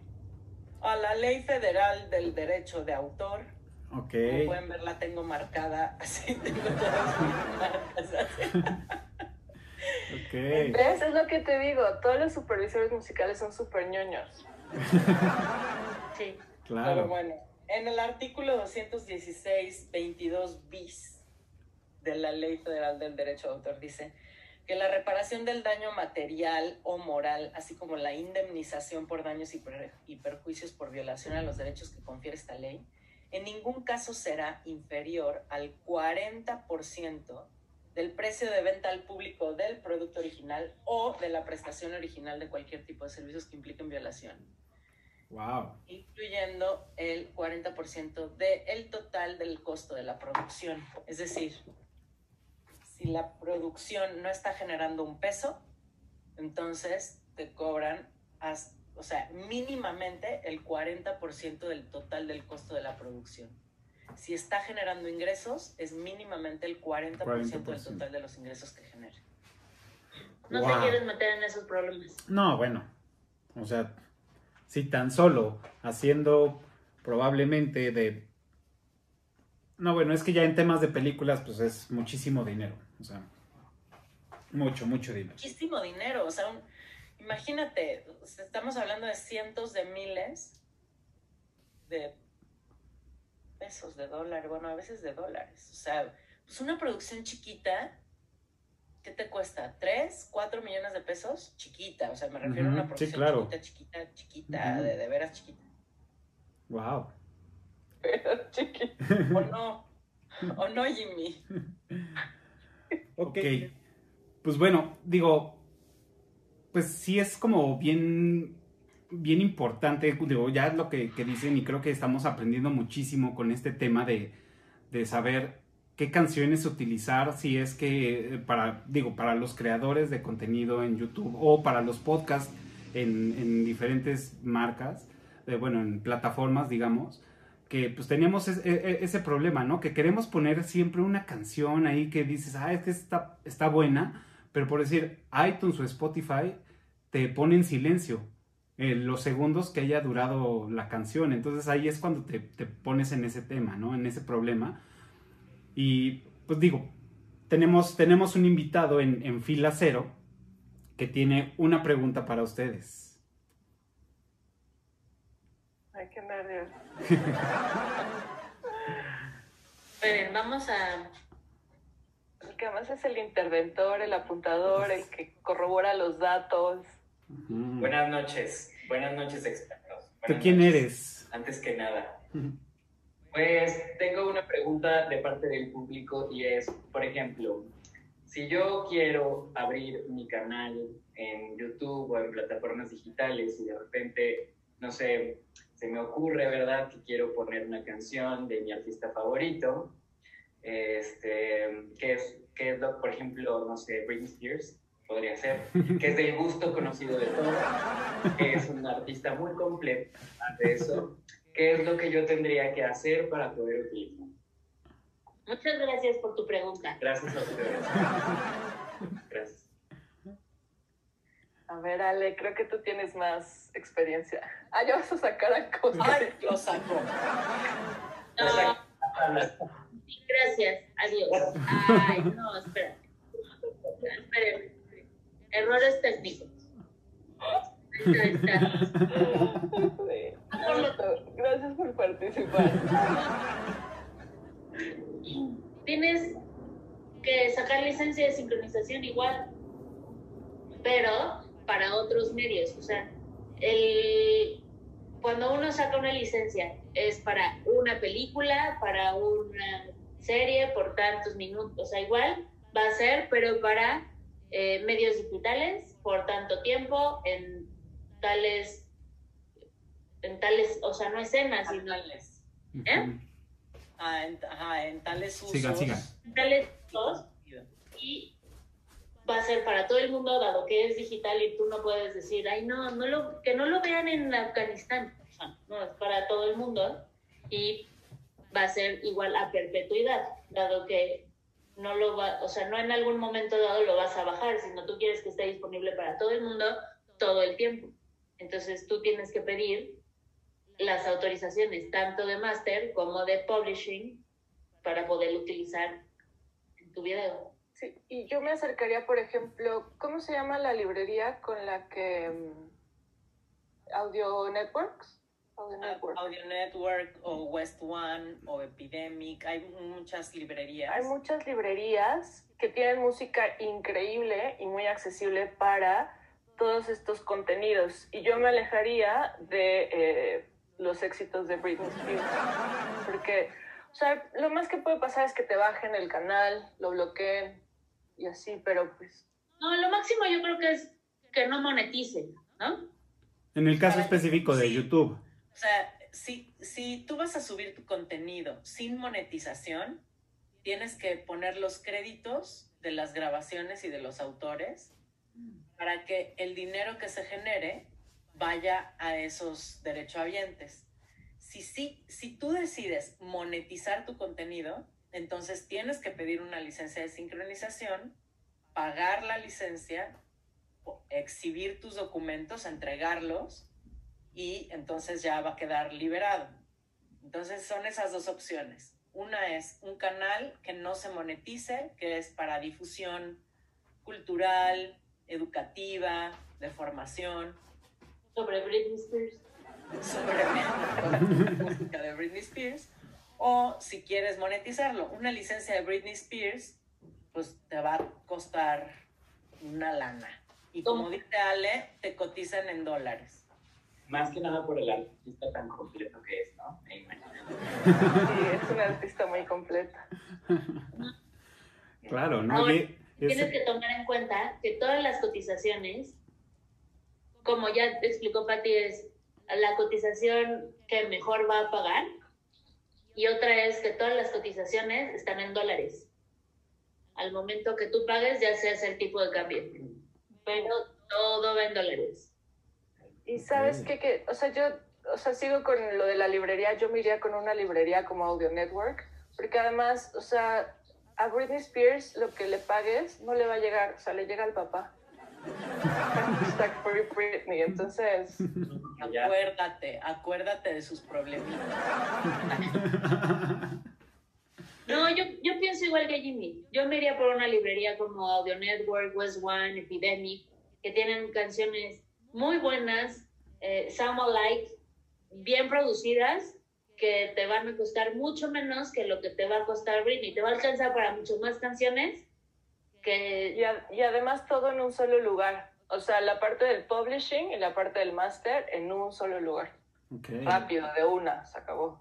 Ya te ahorras muchísima chamba. A todos los supervisores nos encanta es one stop. Son palabras mágicas. Amamos. Oh. One stop significa tengo que tocar una sola puerta para obtener los derechos de publishing y los derechos de grabación. No tengo que estar buscando quién es el publisher, quién es la Oye. disquera. Ahora, Es sola puerta. voy a- sé que esta es una pregunta, pues, probablemente muy obvia. Cuando tú pagas la licencia, los derechos, el publishing, el master, lo que sea, todo lo que tengas que pagar para usar una canción, A ver, alguien, ya te explicamos. alguien, alguien te entrega el- la, la música, o sea, te la hacen llegar, aquí está, la puedes usar tanto. Ok. la disquera, el dueño de la grabación. O sea, el que te entrega la música es el dueño de la grabación. El autor probablemente no la tiene. Pues volvemos al, al ejemplo de Bésame mucho. Pues la- el representante de Consuelito Velázquez no va a tener la grabación específica. Claro. ¿Sabes? Lo pregunto porque, digo, sé que es una pregunta muy obvia, que en el momento que tú pagas es porque estás un servicio y te lo tienen que entregar. Pero mucha gente que, que genera contenidos dice, bueno, pues es que me gustó la versión del video tal y eh, extraigo solamente el audio de ese video y la uso y ya pagué derechos de usarla. O quiero pagar los derechos de usar esto. Entonces, a, lo mejor es como la parte que, que algunos podrían no, no entender que decir, ok, no es que la bajaste y ya la puedes usar porque ya lo pagaste, sino porque tienes que usar lo que te mandaron. Ajá. Y lo que estás pagando no es un servicio, es una licencia de uso. Claro. O sea, el, el concepto es otro totalmente, porque estamos hablando de derechos. Estás pagando derechos para utilizar cierto material. Entonces, a quien le pagas esos derechos te va a dar la grabación que tienes que utilizar. A nosotras nos pasó en alguna ocasión que quisimos una grabación en específico, pero a la mera hora el derechohabiente dijo, ay, pero ¿qué crees? Esta grabación que me pedías no es la que yo tengo, yo tengo otra. Pero ¿cómo? Si te había pedido esta y ya te la pagué, ya firmé la licencia, ya la sincronicé, o sea, ya la editamos, ya todo. ¿Cómo no me dijiste que esa no era la grabación que me estabas licenciando, que era otra? Entonces, también es muy importante que del lado del derechohabiente tengan, dejen muy claro cuál es la grabación que están controlando y del lado del supervisor musical aclarar 300 veces si es necesario cuál es la grabación que quieres. Claro. Sí. Sí. Ok. O sea que, o sea que, pues con todo esto es mejor acudir a ustedes, ¿no? Porque yo creo que siento que de- definitivamente, o sea, alguien que, que tiene la intención de hacerlo, como que no puede con todos estos mundos que pueden surgir. O sea, No. claro, nos, nos, nos van a otorgar sus redes, perdón. Eso luego lo vamos a ver. Porque no hemos hablado con Cafa sobre las tarifas de esa grabación. Sí, yo creo que, o sea, como se puede concluir de esta plática, es, eh, puedes tener mucha, o sea, la toda la intención de hacerlo correcto para obtener todos los derechos de la música, pero hay tantas implicaciones administrativas y legales que lo mejor es asesorarte con alguien que sepa. Claro. O sea, llevamos la mayor parte del tiempo platicando sobre todas estas implicaci- implicaciones, ¿sabes? El tema, o sea, ya a este momento se dan cuenta que el tema creativo realmente se ve supeditado a los temas legales y administrativos. Entonces, por eso es tan, tan complejo y por eso no es el trabajo de supervisión musical, se escucha muy romántico, como, ay, claro, me la voy a pasar escuchando música todo el tiempo. Y todos son pláticas sobre, ay, ¿cómo sentiste bonito o no sentiste bonito? O sea, sí es verdad que escuchamos música todo el tiempo, que tenemos muchas pláticas creativas con el director y con el editor y con el productor y con todos, pero es, tiene a veces mucho más peso la parte administrativa y legal. Claro. Y Entonces, financiera. y financiera, financiera, por. Porque, Entonces, porque muchas veces, o sea, mi principal criterio para seleccionar canciones es el presupuesto. Entonces la escucho y digo, uy, no, esta cuesta 10. Uy, no, esta cuesta 7. Esta cuesta 5. ¿Sabes? Como que ya más o menos te vas afinando y dices, ah, esto es de 5, esta sí me alcanza. Y Ok. cuando Jimmy dice 5, está hablando de 5 mil dólares. No está hablando de Por 5 lado. pesos ni de 5 mil, o sea, pesos, no. Sí, Estamos no. hablando de 5 mil dólares por lado. Cinco mil reales. Hasta 10 mil dólares en total. Wow. Entonces, No, pues, O sea, pues sí. Por eso, cuando te entregan el guion, o sea, por eso regresamos al inicio. Es, lo ideal es que te llegue el guion y entonces de ahí partas a esto, por ejemplo, ya hablando de librerías y de esto, es, esto es una canción que ya está hecha. Esto es una canción que va a sonar a tal, pero va a ser de librería y me va a salir más barato. Esto va a ser score y, o sea, y esto se va a quedar en silencio, ¿no? O sea, no, o sea, Claro. no me tiene que sonar nada, o sea, no hay, no hay pedo. Pero empiezas a, a decir, ah, bueno, pues mi, ah, bueno, además es tu inicio y tu final, tus créditos van a salir más caros, entonces no tienes tanto dinero. Entonces vas a decir, esto quiero que sea canción de Britney, ¿no? Pon tú que tengo chingos de la... Entonces, esto va a ser canción de Britney, pero esto que sigue va a sonar como eso, pero va a ser de librería, porque no va a salir más barato. Ok. Tienes que decidir en dónde poner tus balas. O sea, tú tienes un presupuesto, vamos a suponer que tienes un presupuesto de, por poner un ejemplo que no tiene nada que ver con la realidad, tienes un presupuesto de 10 mil dólares para, para resolver toda la música de una película. Si alguien te dice que tienes un presupuesto de 10 mil dólares para toda la película, corre porque va a estar cabrón que la resuelvas, by the way. o sea, con 10 mil dólares no la vas a armar. Pero una canción en una Pero supongamos que tienes 10 mil dólares. De entrada tienes pues, canción de créditos iniciales o escena inicial y créditos finales por lo menos una escena en medio que es más importante y que es un tipo videoclip. Esas tres escenas te van a costar el 60% de tu presupuesto, a veces el 70% o más. Claro. Entonces, como que hay que entender bien en dónde te vas a gastar tus cartuchos, ¿sabes? Digo, y, y, y- No vas a escoger, aunque suene súper bien, no vas a escoger a Britney cuando se está bañando. Mm, mejor escoges a Britney cuando ella esté, esté haciendo de su vida, logrando la meta. En vez de Britney cuando se está bañando y además cuando se va al coche y además cuando, o sea, no. Nada más va a sonar en esta. claro. Y digo, Las demás van a cantar otras cosas. entiendo, entiendo la, la- la pregunta de, de, de Oscar, porque digo, para todos los creadores de contenidos en cualquier plataforma, desde un blog, en una página específica, en YouTube o en un podcast, todo, pues siempre traes el arranque de, del creador, de decir, a huevo, ¿no? Vamos a hacer esto y quiero ponerle aquí, quiero ponerle allá y quiero ponerle... Ah, pero si nada más le pongo cinco segundos, yo creo que no, no, este, no me lo bajan todos esos mitos urbanos que hay, que a la mera hora, pues te topas con pared y dices, no, güey, chin, o sea, afortunadamente tuve asesoría, este, pero pues es, es un poco el impulso, ¿no? Que traes de decir, y que a final de cuentas no te dedicas a esto, ¿no? Tú, tu, tu business es crear, eh, pensar en cómo editar, hacer estas cosas, o sea, lo que menos quieres es meterte a leer letras chiquitas y siete páginas leyendo en qué está permitido, qué no está permitido para, para el uso de esa, de esa canción, ¿no? Yo, lo, yo lo que creo es que, o sea, es una industria que está cambiando mucho, que está evolucionando muchísimo, sobre todo ahora con, con la pandemia. O sea, hay cada vez muchos más generadores de contenidos como autónomos, ¿no? O sea, ya no, no nada más es Televisa, ¿no? Ahora escapa, ¿no? Ya hay competencia.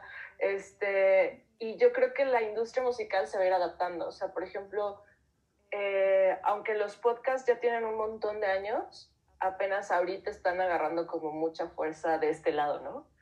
Eh, o sea, como en México. Entonces, ahorita la industria a lo mejor dice, es que cobrar 500 dólares es muy poquito, o sea, ¿cómo es eso, no? Como, o sea, pero realmente es que producir un podcast es muy, es muy barato, o sea, ¿sabes? No necesitas el set de Churubusco, ¿no?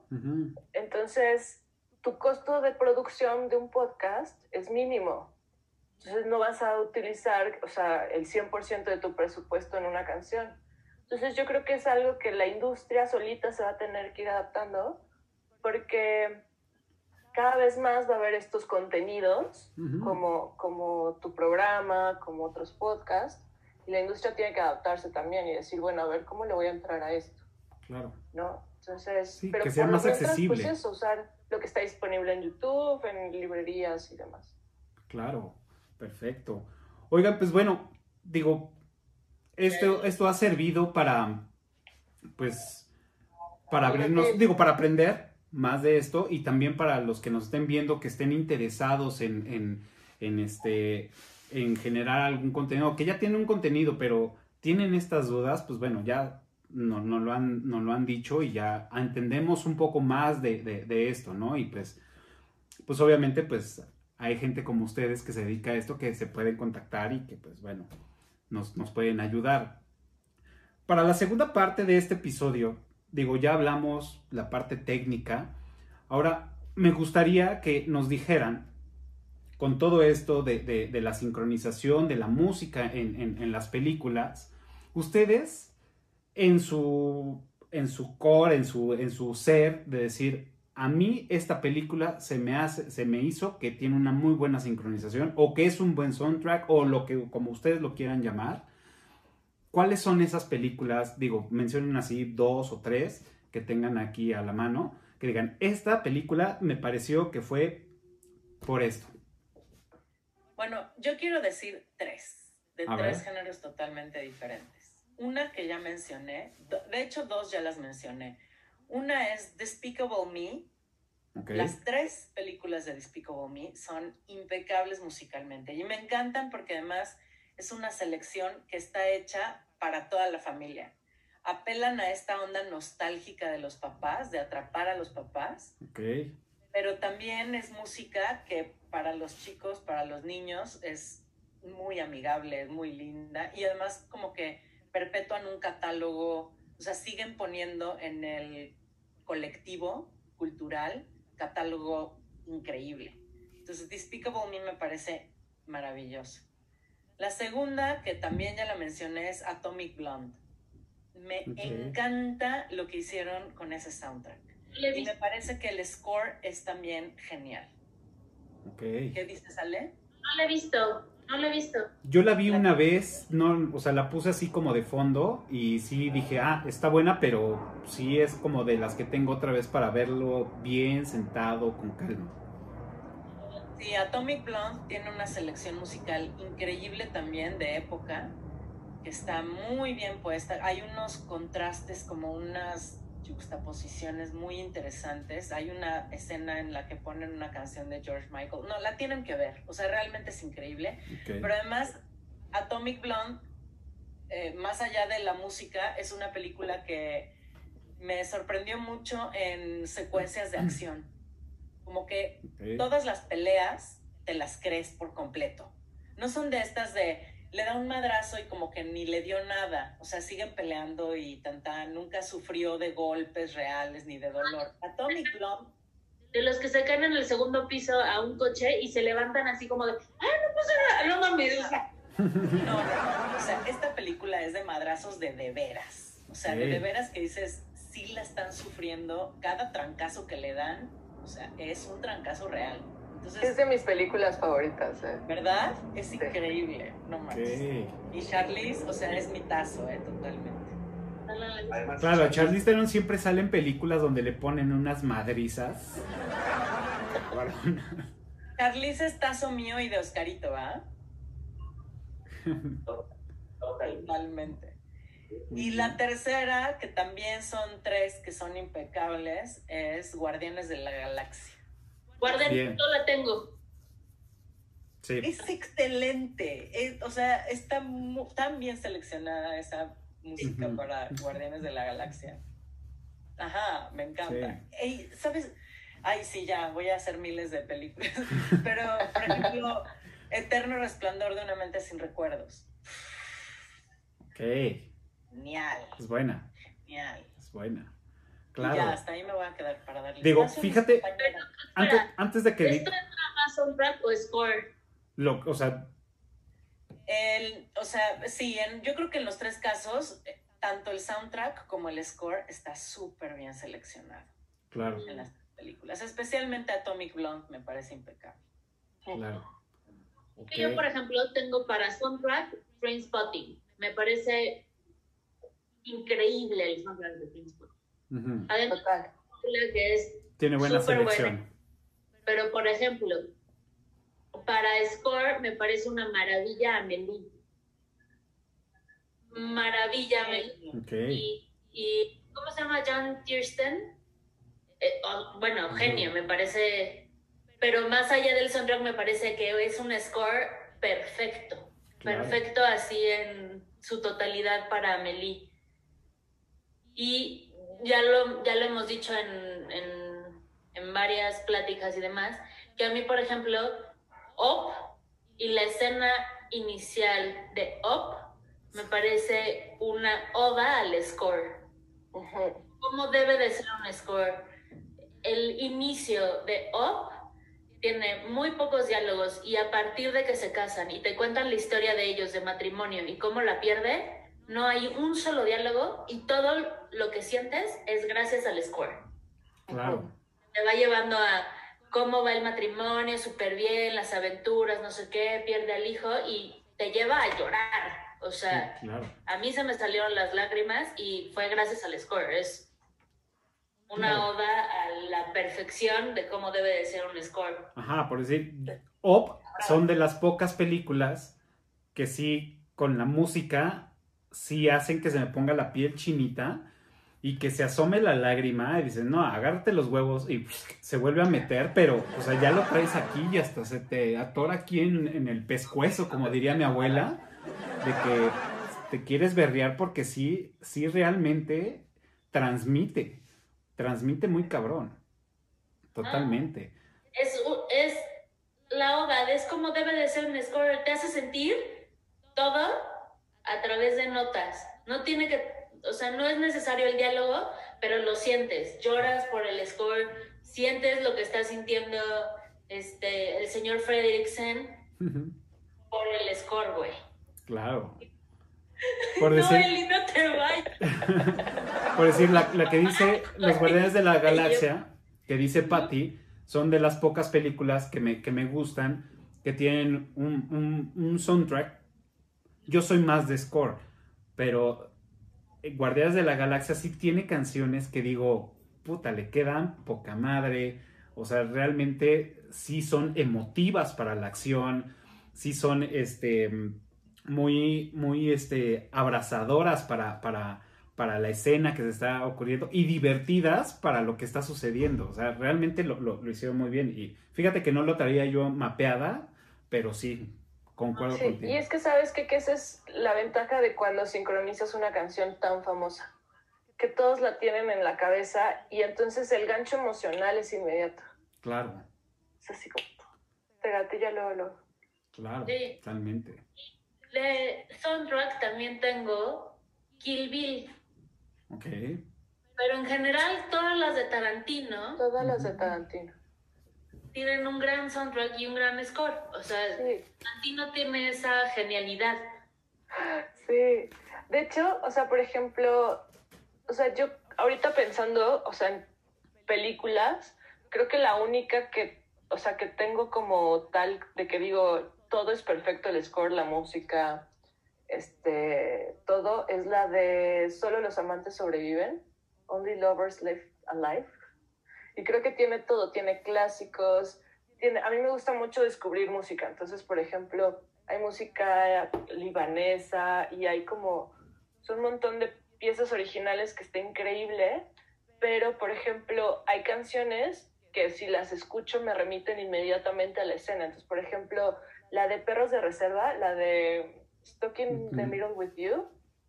O sea, no puedo bailar sin estar pensando que le voy a rebanar la oreja a alguien. O sea, ¿no? Claro. Entonces, Claro, claro. o sea, tengo más bien como canciones que en mi mente luego, luego proyectan la escena. Entonces, por ejemplo, la de Stuck in the Middle with You, eh, Rocky, Eye of the Tiger, este. Titanic, que la mencionamos. Este, Fight Club, la de, la de Where is My Mind. Ya no puedo escuchar esa canción y pensar en la banda. O sea, pienso en que el mundo va a arder. Claro. Digo, yo, Hoy, era el día perfecto para la toma del Capitolio y Where is Mama? Sí, entonces creo que más bien ah, para mí es más como a escenas que se, o sea, escenas de películas que ya viven con la canción y que ya nunca Claro. van a separarse en mi cabeza. Sí, digo, hay, hay, hay ejemplos muy claros. Mm, Yo voy a sacar un ejemplo no tan, tan, este, tan elaborado como el de ustedes, pero digamos que algo muy popular, La Casa de Papel, ¿no? Que ya pones la, la, la, canción de Bella Ciao y todo el mundo se abraza y baila y la ponen en el antro o en las fiestas y, ya te evoca hacer eso, a, un momento de felicidad, a un momento de triunfo, de estar, con, convivir, de lograr algo. O sea, ya es lo, lo que dice Jimmy, es te transmite a esa acción hacerlo, ¿no? A repetir lo que tú ya viste y escuchaste en una película o en una serie. No la he visto. Un pequeño spoiler para ti. es buena, es buena. Tiene su... Pues, yo, yo ¿Por qué no traigo... juntos si no vean el, el mismo contenido? O sea, ¿en qué momento? No, pues estamos juntos, pero cada quien le gustan cosas diferentes, ¿no? Sí, entonces La casa de papel y Atomic Blonde ya son tus próximas tareas, ¿sale? O sea, en serio.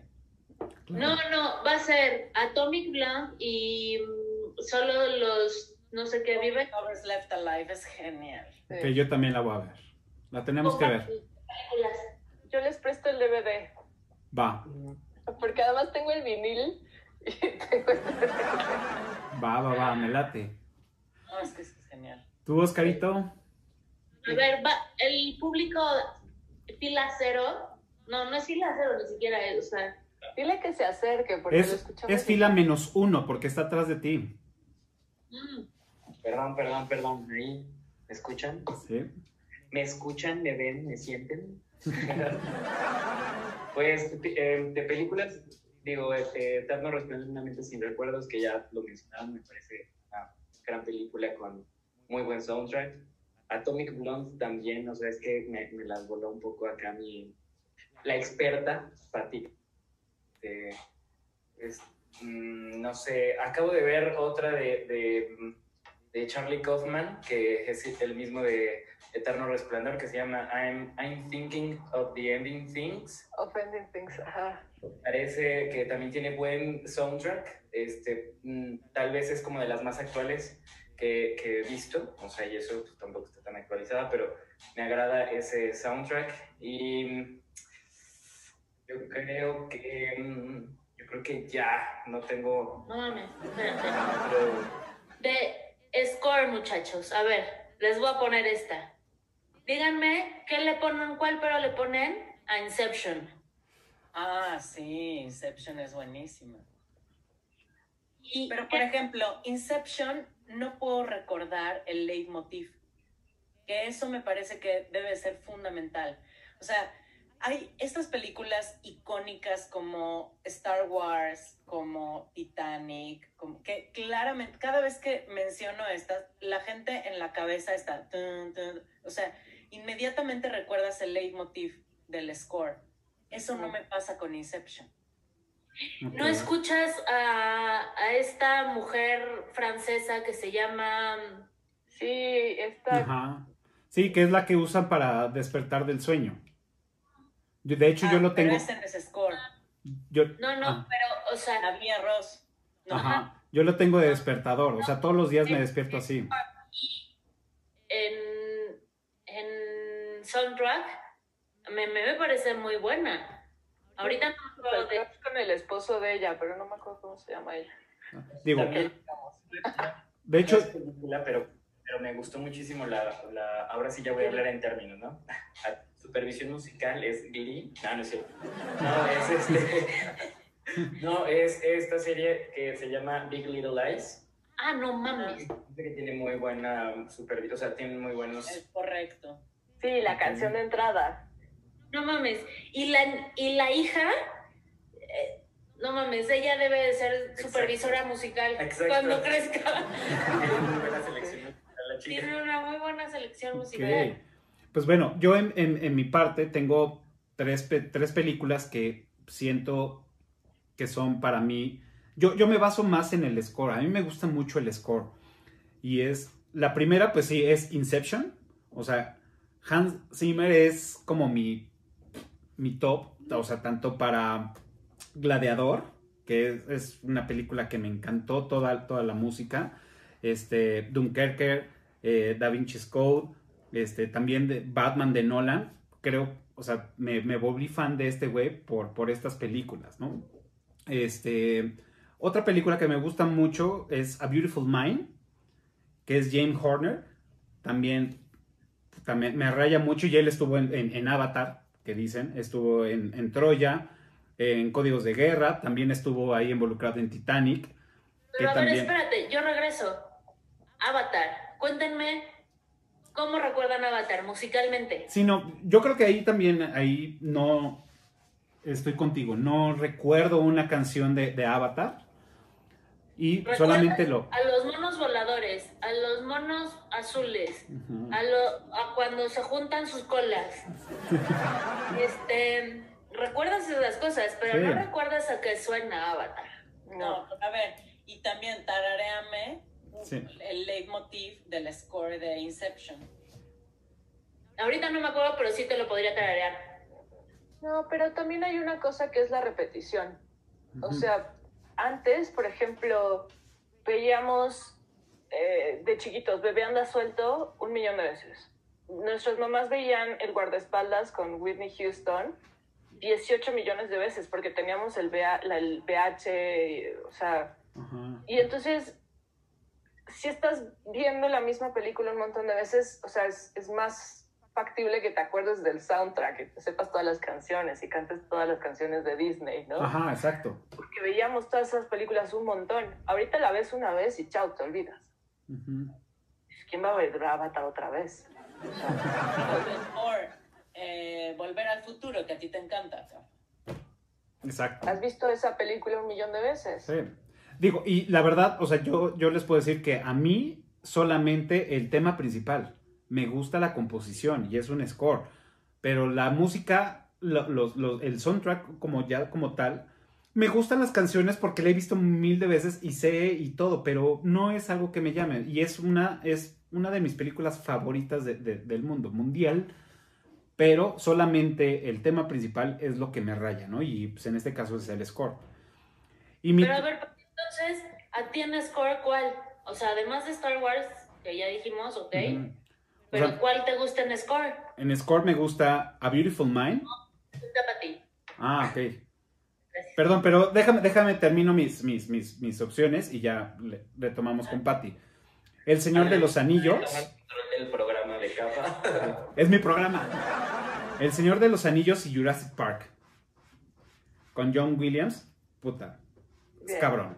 Esos son. Me, me inclino más al score que, que al soundtrack. Ahora sí. Sí. Le cedo la palabra a Patty. Score, score memorable, así que digas qué bárbaro. Yo creo que los clásicos, o sea, por algo también se convirtieron en clásicos. Coincido, por ejemplo, en El Señor de los Anillos. Creo que el score de Titanic, por más que nos super cause conflicto, el score es súper bien logrado. Sí. ¿Sabes? Star Wars. Genial. Una Superman. Que no, que no has dicho. Joker. Mm. Joker, pero el, o sea, el No. score es, el score es buenísimo, que además lo hizo una chica. ¿Cómo se llama esta chava? Sí, sí, no, ahorita Es genial también. Oscarito así googleando. A ¿Cuál ver? Finastero. O sea, otro score Superman. Ah, por ejemplo, score Superman. O sea, son, es música que estuvo planeada para que impactara, así se creara una huella musical para el personaje y para la película. Sí. Eso es lo... Hay, hay un, hubo un Super Bowl, que ahorita no recuerdo qué año, que lo musicalizaron en vivo como si fuera película épica de Corazón Valiente.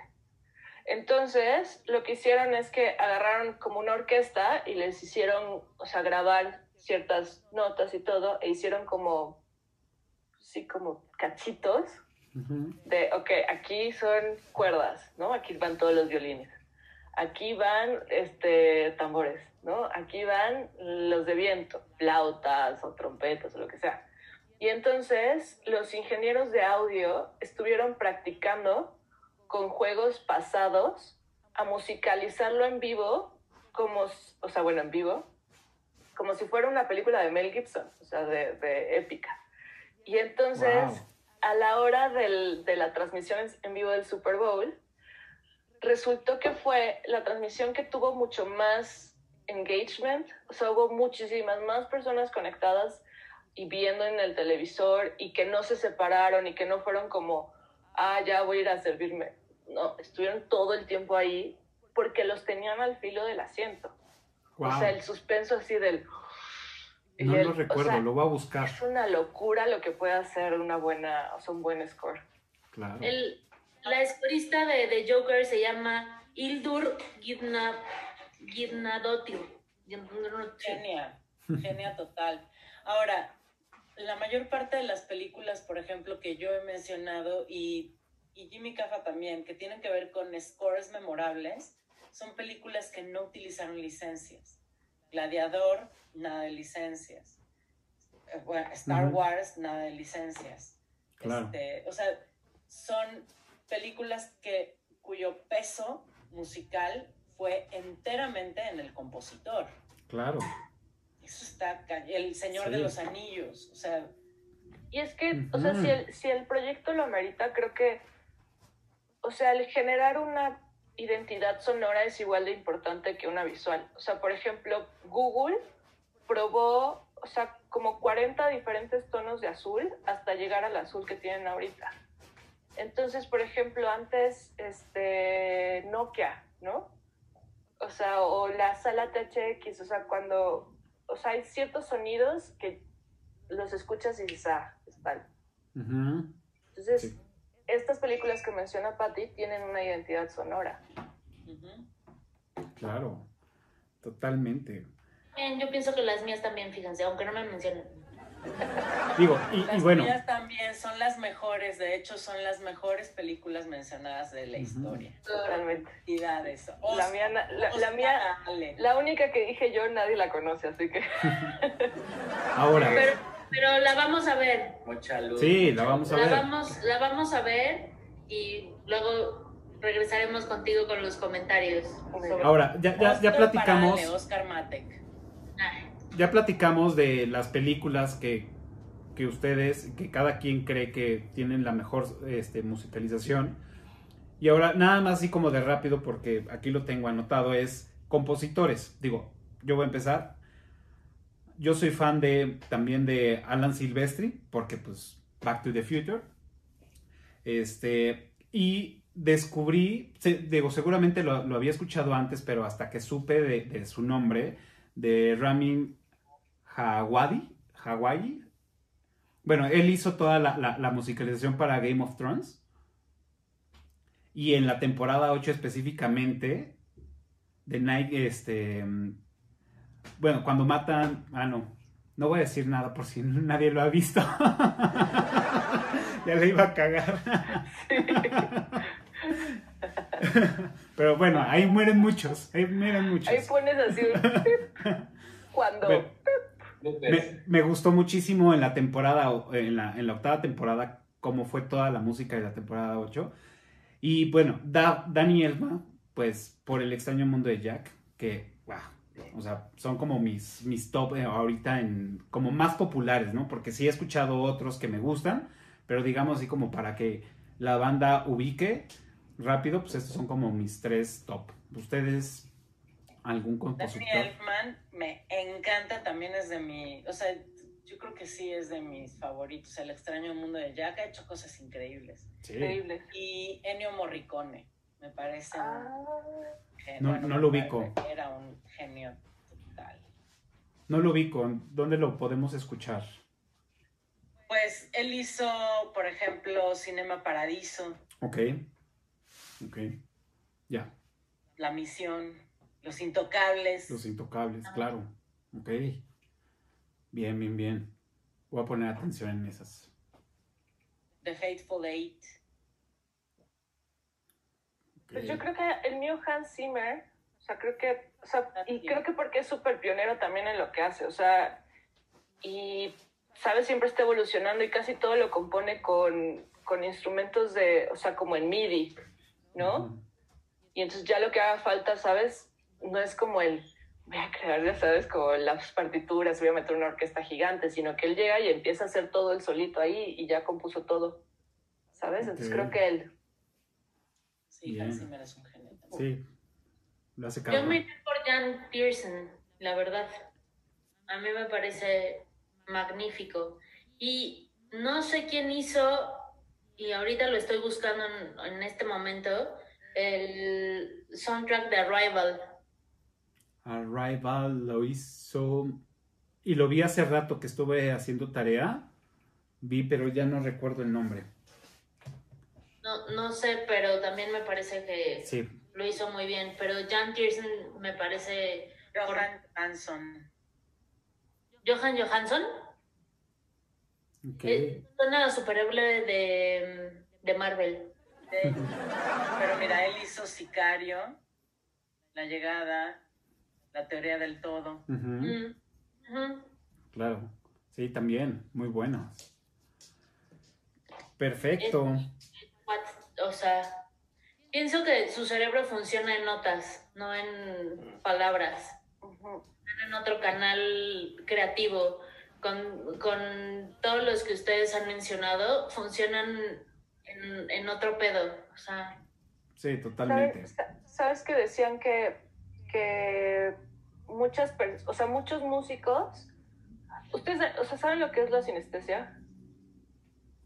O sea, que es como esta forma de percibir el mundo mezclando sentidos. Por ejemplo, puedes eh, probar el mezcal y, y, y, y ver colores, ¿no? O- o, claro. ver un color y que te suene algo. Entonces, como que mezclas cosas. Y dicen que la mayoría de los músicos tienen esto. Ok. O sea, de que tienen todos sus sentidos como interconectados y así, como que componen en colores o componen en, en sensaciones o en sabores. O sea, como... De hecho, estaba escuchando un podcast hace ayer o antier y hablaban de- precisamente de eso, de, de, de- es que yo cuando No, de hecho, no, no, no, no era un podcast. Estaba escuchando la, este, la cotorriza. Y, este, y decían que, que, que un güey estaban haciendo un en vivo y que decían, bueno, es que cuando yo escucho música, yo veo cosas.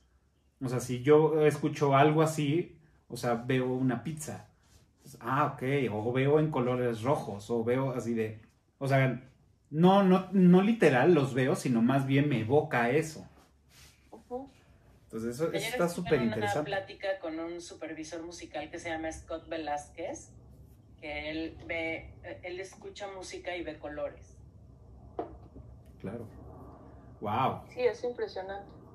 Ok. Y, y además, y además dicen que muchas personas tienen esto, pero como es muy raro que te diagnostiquen porque te tienen que hacer un montón de estudios, o sea, vives así y no lo sabes, ¿no? Y en- Claro. a veces hasta te da un poco de pena como decir como, uy, o, oye, siento como de más, o oye, siento medio... Sí, ¿No? claro. Pero a lo mejor ya vives con eso y ni te das cuenta. Se llaman ácidos. No lo sé porque nunca lo he hecho, mamá, si estás viendo. Ok. Pero la verdad, Ay, me dan ganas de Pues comer. ácidos. ¿De qué hablan? Explícanos. sí, la verdad todavía no. Pues bueno, digo, ya creo que abarcamos muchísimos temas. Tengo aquí una, una pregunta que había preparado para si alguno de los que nos está viendo es este compositor o tiene una banda o algo así. Y no sé si, si, si sea el foro para, para que ustedes puedan contestarlo, pero es, si eres músico o tienes una banda, ¿qué es lo que tienes que hacer para que tu música pueda aparecer en una película o en una serie? ¿Qué tendrías que hacer? Metadata. Metadata, metadata. Palabra clave, músicos. O sea, uno, tienes que ser buen músico, ¿no? Obviamente que tienes que hacer buenas producciones de buena calidad. Ningún demo lo vamos a sincronizar. Ninguna canción que esté a mitad producida la vamos a sincronizar. Segundo, meter toda la información en la metadata sobre la canción, contacto, to- palabras clave, términos para asociarla. Suena como a ar- artistas asociados, géneros, moods, este, VPN.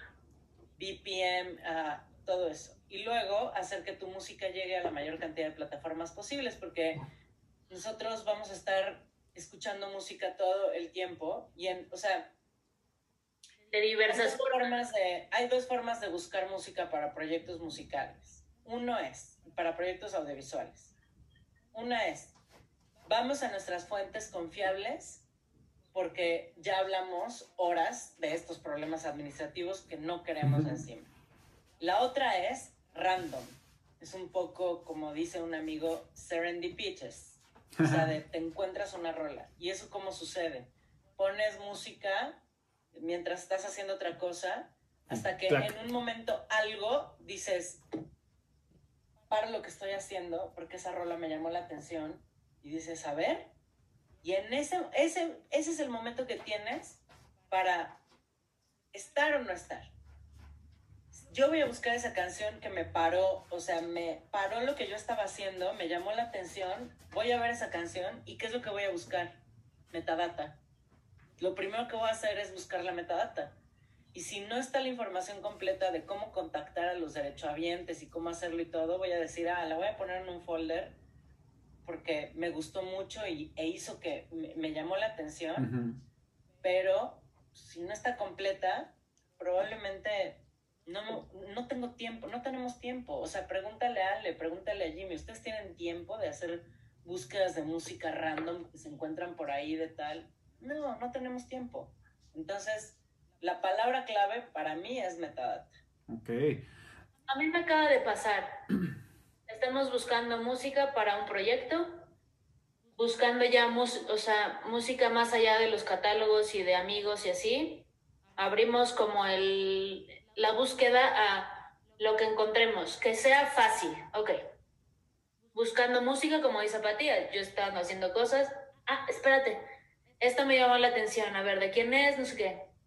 Escribí un mail. Bueno, me metí a la página del, de este personaje, le escribí, no me ha contestado, no va. Ya no va. Aunque sea tuya así, necesito que sea mucho más ágil el pedo, muchacho. Claro.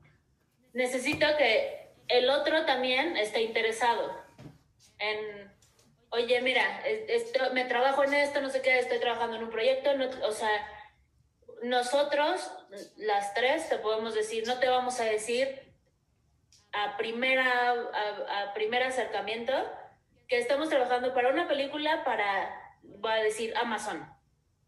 No, te vamos a decir, nadie te va a decir eso. Sí, te no. vamos a decir, estamos trabajando en un proyecto, soy tal, ven, o sea, te vamos a dar un, un cierto acercamiento de, y me gusta tu canción, eh, ¿cómo está el pedo? Pero si no recibimos y no sabemos y te estoy preguntando y no, te voy, Eh, te voy a mandar a la congeladora. Por más que yo diga, tu canción está súper hermosísima, te voy a mandar a la congeladora, güey. Claro. Y Diego, de hecho, Una semana no me contestas, entonces, that's it. de hecho, Para, para mí ya, ya fue. Te voy a mandar a la congeladora y voy a buscar otras opciones. Una, una, una este, experiencia que tuve con, con Ale, digo, este, seguramente ahorita se va a acordar más de, de más detalles, fue hace muy poco, recién empezó la pandemia, estábamos aquí y pues en, en la calle de, de aquí donde vivimos, este, pues llegaban que el del organillero, los de las trompetas y todo, y en eso llegaron unos chavos con una bocina, uno con una guitarra, otro pues cantando, tal, tal, tal. Y él le dijo, esa rola me gustó. Es algo que, que- que ando buscando. Pues bueno, bajó y pues bueno, ella platicó con ellos, no sé qué tanto habrá, habrá hecho. Pero es un poco lo que dice Patty, ¿no? De, de, pues tienes cosa de fondo y es como de, fuck, ahí está. Hay que, hay que pues, indagar, ¿no? Hacer la parte de la investigación. Bueno, bajé, les expliqué, oigan, estoy haciendo un proyecto. Para. Amazon. Ah, ¿De quién es esta canción? O sea, ¿ustedes la hicieron o, o viene de quién? Ay, es que la sacamos de un libro que viene de no sé, o sea, ok, va, va, va, Oh, vale, vale, vale. O sea, todavía fue el, va, dime cuál es la canción, dime de dónde viene, yo hago la investigación. Mientras tú me tienes que decir a quién le pertenece la grabación, ¿no? O sea, lo que tú estás haciendo y tocando y así, ¿a quién le pertenece? ¿A ti o a, alguien más? A mí y a unos amigos. Híjole, mano. Bueno, a ver, les voy a dar mi email, se contactan. Este, yo voy a hacer la otra parte, pero veamos, ¿no? Hice la investigación, resulta que le pertenece a una empresa muy importante. este, y va a salir carísima. No me mandaron mail. Nunca te escribieron ni nada. Sí. Muchacho, y es lo que dice Pati, tienes una oportunidad, güey. Te voy a dar una. Lo demás, o sea, aunque yo tenga tu contacto, uno, se me va a olvidar y otra es, yo sigo buscando más opciones que sean más fáciles, que sean... Pero si de la otra parte no existe lo que dice Pati, la metadata, el a quién sí le pertenece, a quién me va a firmar, quién no sé qué, no va, güey. Me va a costar chingos de trabajo conseguir a Juan Pérez. Mejor prefiero que me cueste menos porque es mucho el trabajo que tengo que hacer administrativo, como ya lo vieron. ujú. Bueno, pues sí. Una oportunidad, háganlo más fácil. En vez de dividir su canción en 800 partes, porque luego dividen en el 33.34. Sí, no. Claro. Que es, que es un poco, o sea, yo lo que diría es, o sea, hay una, o sea, como la preproducción, o sea, lo que ellos tienen que hacer es, desde que están componiendo la rola, pónganse de acuerdo en los porcentajes, tú tienes el 50, yo tengo el 50, listo. Registren la canción y este, y eso, por ejemplo, cuando estén viendo Netflix y de repente ven La Casa de Papel y digan, no mames, mi canción estaría perfecto para un capítulo de La Casa de Papel. Entonces ahí te metes, ya sabes, a internet Google, La Casa de Papel, quién está haciendo La Casa de Papel, quién es el productor, quién es el supervisor musical. Y entonces les mandas un mail y les dices, oye, esta canción, que es mía, que yo controlo, que está fácil de licenciar, que, o sea, porque ya hiciste tu chamba previa, va o sea, creo que va perfecto para La Casa de Papel. Bien, Entonces, eso es bueno. es un poco como de estar listo cuando te llega la oportunidad como Ale. O sea, que te, o sea, alguien te puede con así contactar de te, te escuchó en Spotify o te escuchó en la calle y decirte que quiero tu canción, porque nos ha pasado. Entonces, este, igual Patty sacó para esta película que mencionamos al principio, una banda, o sea, era de son cubano, ¿no? Y entonces, pero tienes que estar listo para cuando esté la, la oportunidad y otro, tampoco quedarte como sentado esperando, sino como si tú ya viste algo ahí, o sea, ir y contactar, o sea, no pierdes nada con mandar un mail. Claro, totalmente. A Patti le pasó el- lo del son cubano, encontró la banda y dijo, va. Y salió película. O sea, Hasta salieron, salieron en la película, sí. Salieron en la película, pero porque, o sea, me fui a dar vueltas por todos los antros en donde tocaban son cubano en México. Tocamos, o sea, hablé con muchas bandas de son cubano, hasta que hubo una que era lo formal, o sea, lo suficientemente formal como para poder hacer algo con ellos. Y salieron en la película, en escena, así. Wow. O sea, es que una oportunidad, o sea, es una semilla que no sabes qué fruto va a dar, ¿sabes? A lo mejor da una, una hierba así, ¿sabes? O sea, una cosa muy chiquita y tal. Pero a lo mejor da un árbol grande con frutos enormes y vas a salir en pantalla interactuando con los personajes principales, que es lo más o menos lo mejor que te puede pasar. Y además, o sea, además, por ejemplo, puede ser una banda que toca covers. Pero llegan y dicen, oye, necesito una o sea, necesito lo que tú haces, pero original. Y que tú estés listo como, sí, perfecto, tengo esta canción y, y la escribí yo, o, o yo y, y- y Ale. Y las dos te la podemos aprobar ahorita en corto. Y eso es lo Pues que sí. pasó para Cindy La Regia, por ejemplo, en otro proyecto que hicimos para, la, para una de las escenas en el Salón Los Ángeles, fue muy afortunado, una big band que además tenía obras originales. Wow. Y esa fue un o sea, súper sincronización, significó una- como que una muy, muy buena oportunidad para la banda, para los compositores y para nosotros también. Fue increíble, increíble. Claro. Fíjate, fíjate, Pero mencionas algo que es como... estar listo desde cuando la compones hasta metadata, quién me la va a firmar, de quién es, güey, o sea, aunque seas el más cabrón, si no tienes esto, no, o sea, uno, el interés de, ok, voy a contactar y voy a hacer y demás, pero si no tienes lo otro, la, la parte administrativa, al que le interese y que ya dijo, güey, va, va a decir, Claro. no tienes nada, no sabes ni cómo es la música, cabrón. No mames. Sí, exacto. Claro. Pues, pues muy bien, digo, digo, no quería pasar esa, a esa parte incómoda. Y si es así, pues ya me dicen y pues lo editamos, ¿no? Pero es, digo, ya, ya, ya lo mencionó Patti ahorita, ¿no? Es los, los proyectos que han tenido como, como, como esta parte de licenciamiento y sincronización. Pues bueno, ya Patti mencionó que estuvieron haciendo toda la parte de, de- de la música en Cindy la Regia, ¿no? Que la verdad, un buen acierto ahí, me gustó. No es mi género de película, pero me gustó la música, o sea, realmente estuvo bien, o sea, me divertí mucho. ¿Qué, qué qué en, en otras películas o en otros proyectos las podemos encontrar? Mí- Míralo. Jimmy, Ah, es que he hecho más publicidad últimamente. Hay un proyecto de animación que se llama Escuela de Miedo, creo.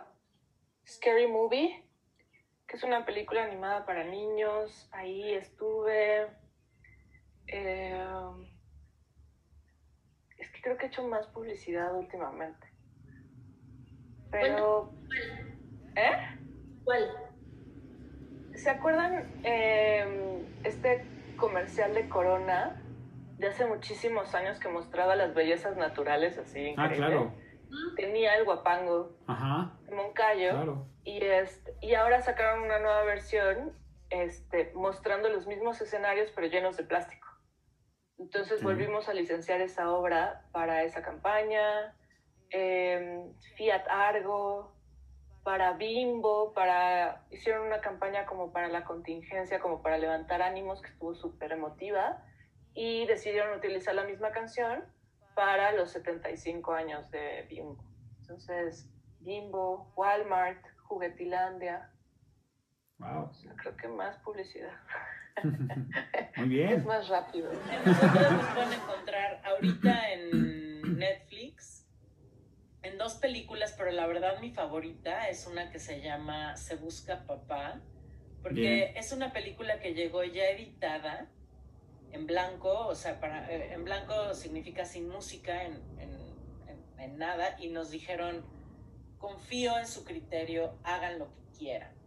Y eso es algo que nunca nadie te dice. O sea, porque siempre alguien toma, o sea, que, que va a tomar decisiones, pero en esta ocasión nos dijeron, haz lo que quieras. El santo grial, el santo grial de la supervisión. O sea, cuando te dan un- es una película de haz lo que quieras, confía en tu criterio, es más o menos lo mejor que te puede pasar. Y la disfrutamos muchísimo porque hicimos lo que quisimos. Pero aparte fue en, en Express, ¿no? Por lo que recuerdo, fue como de, o sea, para ayer, ¿no? Fue una película que tuvimos que resolver en tres semanas, lo cual es tiempo récord en todos los sentidos. Ujú.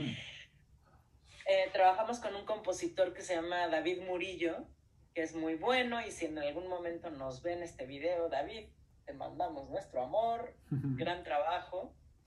Y además hicimos una selección musical y Ale Carrera se voló la pinche barda con sus selecciones, su gran gusto, o sea, ahí demostró que tiene una brújula emocional, musical muy, muy certera.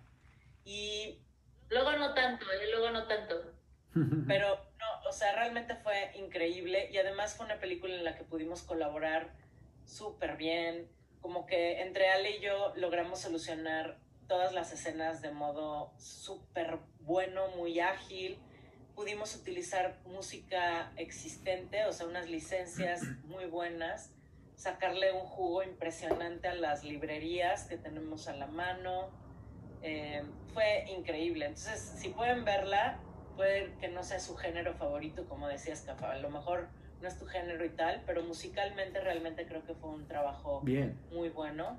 Y la otra que está también por ahí en Amazon es Locas por el Cambio, que también puede ser no de un género que no, no es muy, este, puede, puede no ser de su agrado, o sí, a lo mejor sí les gustan mucho las comedias mexicanas y demás, pero también fue un trabajo muy lindo porque eh, fue de mucha comunicación con, el, con la directora, con Itzi Hurtado. Ella tenía muy claro qué es lo que quería y para nosotras también fue un reto como que llenar esas expectativas de la directora. Fue muy importante para nosotras entender cómo comunicarnos con con un director que sabe perfectamente lo que quiere. Y la combinación de entre lo que ella quería y lo que nosotros aportamos y todo se hizo una mezcla que musicalmente creo que, queda, que quedó bastante bien esa película. Wow. Muy Sin bien. hijos también es otra película que está por ahí, este, en la que pudimos meter un par de, de cosas, o sea, pues algunos ahí proyectos de véannos próximamente. Digo, sé, sé, sé que están en, en proyectos que, pues bueno, lo tienen ahí, este, top secret. De hecho, luego cuando le llegan los guiones a Ale, fue, es así de, es que tengo que leer un guion, ¿de qué? De una película, ¿de qué? De una película. Ah, pero ¿de qué va? Pues de una película. Sí, Ah, sí está es bien. un tema, ¿eh? Sí es un O sea, tema. Yo respeto, entiendo la parte de la privacidad en la que están. Voy aquí a justificarme ante todo tu público. A ver, somos pareja y todo, pero firmamos acuerdos de confidencialidad. Totalmente. Sí. Entonces, para mí, y bueno, para nosotras, pienso que es, para nosotras es muy importante eh, respetar el- estos acuerdos Total. y respetar el no puedo hablar de más, no, porque nunca sabes hasta dónde puede llegar el le conté a mi a mi novio, pero mi novio fue y le contó a no sé quién y él, o sea, Claro. Digo, no porque sea un chismoso, pero siempre puede pasar algo. Entonces es mejor, Claro. lo entiendo perfecto. Este, luego Ale me, me dice, imagínate una escena así. Está, y estoy buscando una canción para esto. Ah, ok. Y sé que está viendo ella la escena en su computadora. Ajá. Pero pues, Pero o sea, no presiono decir. porque sé que, que es, su, No, es yo- su chamba. Yo, yo lo que aconsejo ya a estos niveles, o sea, es que firmen ustedes un acuerdo de confidencialidad. Ale. Y ya, o sea, ¿qué más da? No, está bien, digo, Ya se casaron, ya lo pueden. Es parte, es parte. ya nos casamos, Dicen, Jimmy ya contó las dramatic look. La primicia en este episodio. No, ¿desde cuándo regresamos? Desde que Nosotras hacemos proyectos comerciales como para este tipo de plataformas digitales y así, ondas muy comerciales. Y nos gusta mucho hacer comedias, ¿sabes? Como que nos divierte mucho. Es, es algo que disfrutamos mucho. Pero, Pero tam- también, pero también hacemos muchos documentales independientes. A mí me gusta mucho esta parte de documental y de... Y de circuito para festivales y circuitos de arte, de contenido un poco más intenso, ¿sabes? De dramas y de profundidad. A mí, a mí me gustó mucho, por ejemplo, La Plaza de la Soledad. Este, búsquenla por ahí, véanla. Me gustó mucho La delgada línea amarilla. la línea amarilla es la que tenía y el patio de mi casa me gustó muchísimo. Me gustó muchísimo. Son independientes, son cosas diferentes a las que podemos accesar y te dan otra perspectiva de lo que puede llegar a ser la industria este, en México, sobre todo. Porque tenemos que el cine mexicano es así, eh, ¿no? y Omar Chaparro y esto, pero el cine mexicano es mucho más y en, en documentales está súper chingón. Hay, hay gente haciendo cosas súper chingonas que merecen el, Claro. la ex- La exposición y el reconocimiento. Sí, total. Actualmente estamos trabajando en tres documentales, dos películas de arte y otras comedias. Entonces, como que tenemos de chile mole y pozole. Y, en- y Perfecto. disfrutamos todo, la verdad. O sea, realmente disfrutamos hacer cada género y lo apreciamos por Por lo que es. cada género. Sí, nos gusta mucho. Y además la gente con la que colaboramos es gente súper linda. Entonces, en todo, o sea, para todos los géneros, es gente súper divertida. Y la gente de documentales y de, y de arte, de este círculo de arte y todo, es gente súper buena onda, súper divertida. O sea, Carlos Hagerman, este, Guillermo Bejar, es gente súper chingona. Entonces, disfrutamos mucho el trabajo con todos ellos. Marta Sosa. Y se hace familia. Al final, uno pensaría que el círculo es súper grande y es una industria ultra enormísima y en ciertas áreas sí, pero en otras es pequeñito y todos nos, o sea, todo es en, en familia. Y pasas tanto tiempo en una producción que te vas, o sea, vas armando muchos más lazos más fuertes. Claro. Pero sí, hay muchísima gente increíble. Max Blasquez, de nuestros favos, Mauricio Argüelles. Sí, no, es gente súper chingona. Súper chingón. Wow. Pues muy bien, digo.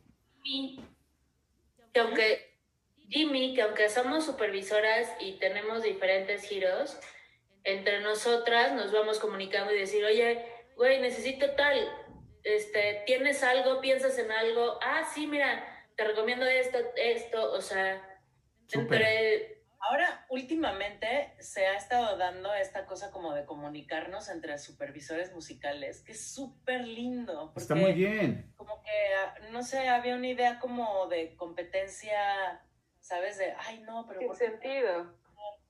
Ajá. Y no, la verdad es que como que últimamente estamos trabajando en equipo, o sea, nos comunicamos y cada quien tiene sus proyectos y todo bien y está increíble, pero pues cada supervisor tiene un, una visión diferente, ¿sabes? Y, una, y un modo de aproximarse a los proyectos de, diferente y hay para todos, o sea, no tenemos por qué, ¿sabes? sentirnos como amenaza para nada. Eso es, eso es lo mejor. Somos un grupo de supervisores que estamos en contacto y son increíbles. Y eso, y eso ayuda a que la, la industria siga creciendo de una forma orgánica, ordenada, este, sin esas rivalidades y esas envidias que nada más entorpecen el trabajo de todos, ¿no? Y que, y que ponen en un mal pedestal, digámoslo de alguna forma, a, a los que se dedican a esto, ¿no? Pues muy bien, felicidades. La verdad es que hemos aprendido muchísimo el día de hoy.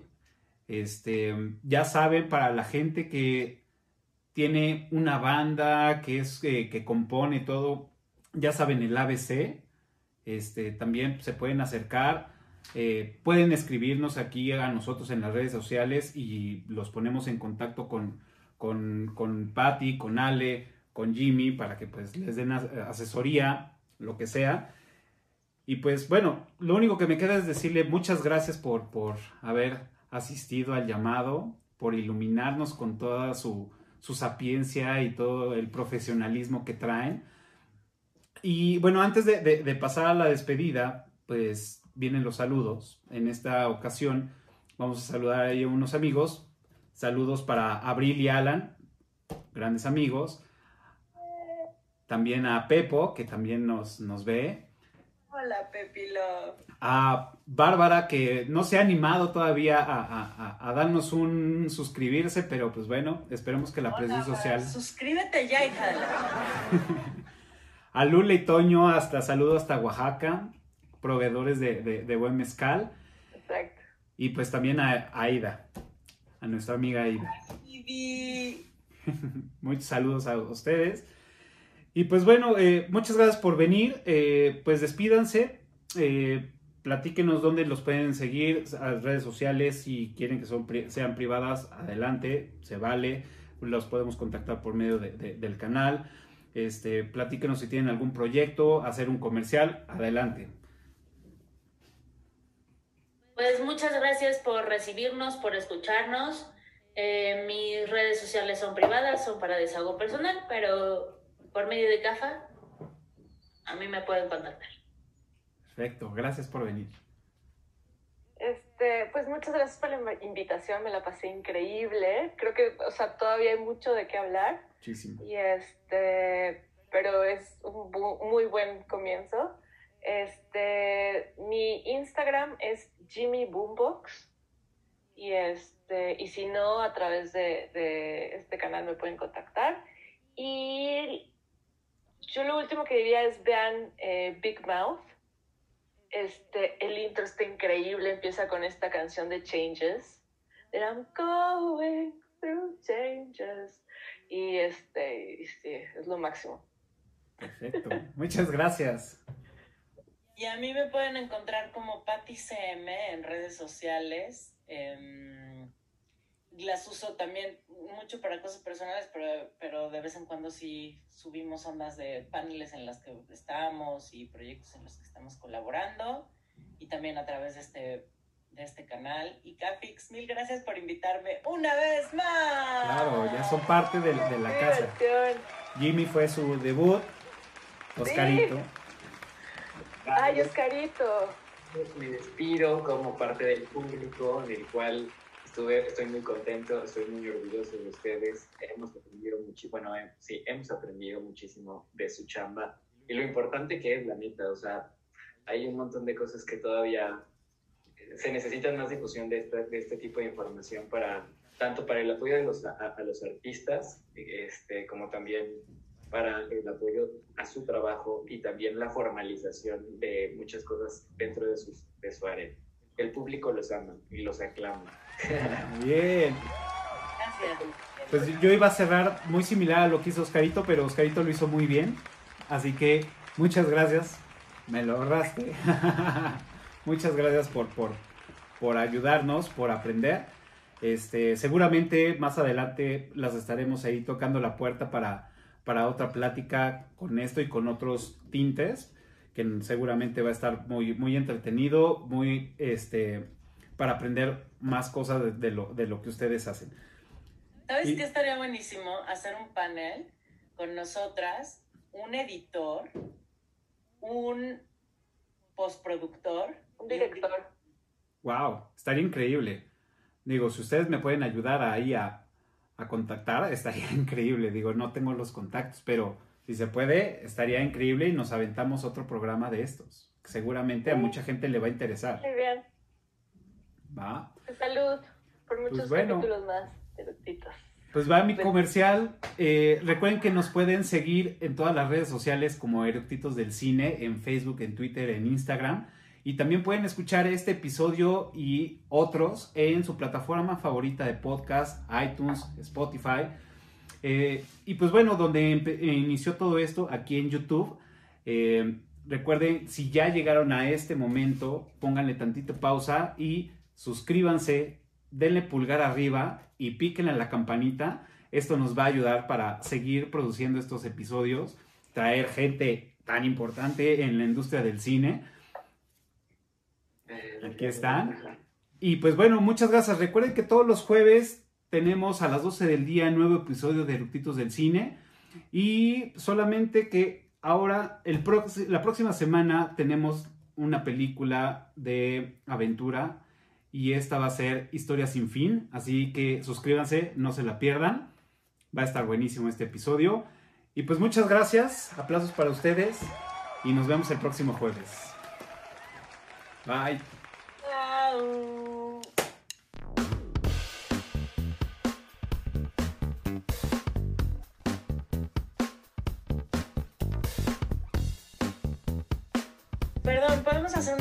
Porque ya vi que las dos sacaron chupe y yo muy con mi agua. Qué perro oso. Va, dale, dale. Voy por un mezcal de volada, espera. ¿Tengo que contar algo más lo que hago? Sí, ¿no? Sí. Ah, ok, corte. Voy otra vez. Hola, yo soy Jimmy. Ale también debería de platicar lo que hace. Sí, porque Ale no dijo, entonces me, me confundí. Sí, exacto. Va. Ok, les, les tengo que decir algo. Hace tiempo no me había pasado en muchos episodios, pero creo que tenemos que hacer una pausa porque me urge ir a- Entonces, Muy bien, yo voy a aprovecho y hago refil también. ¿Sabes con qué tendrían que firmar un, con- un acuerdo de confidencialidad con Jimmy, güey? Estamos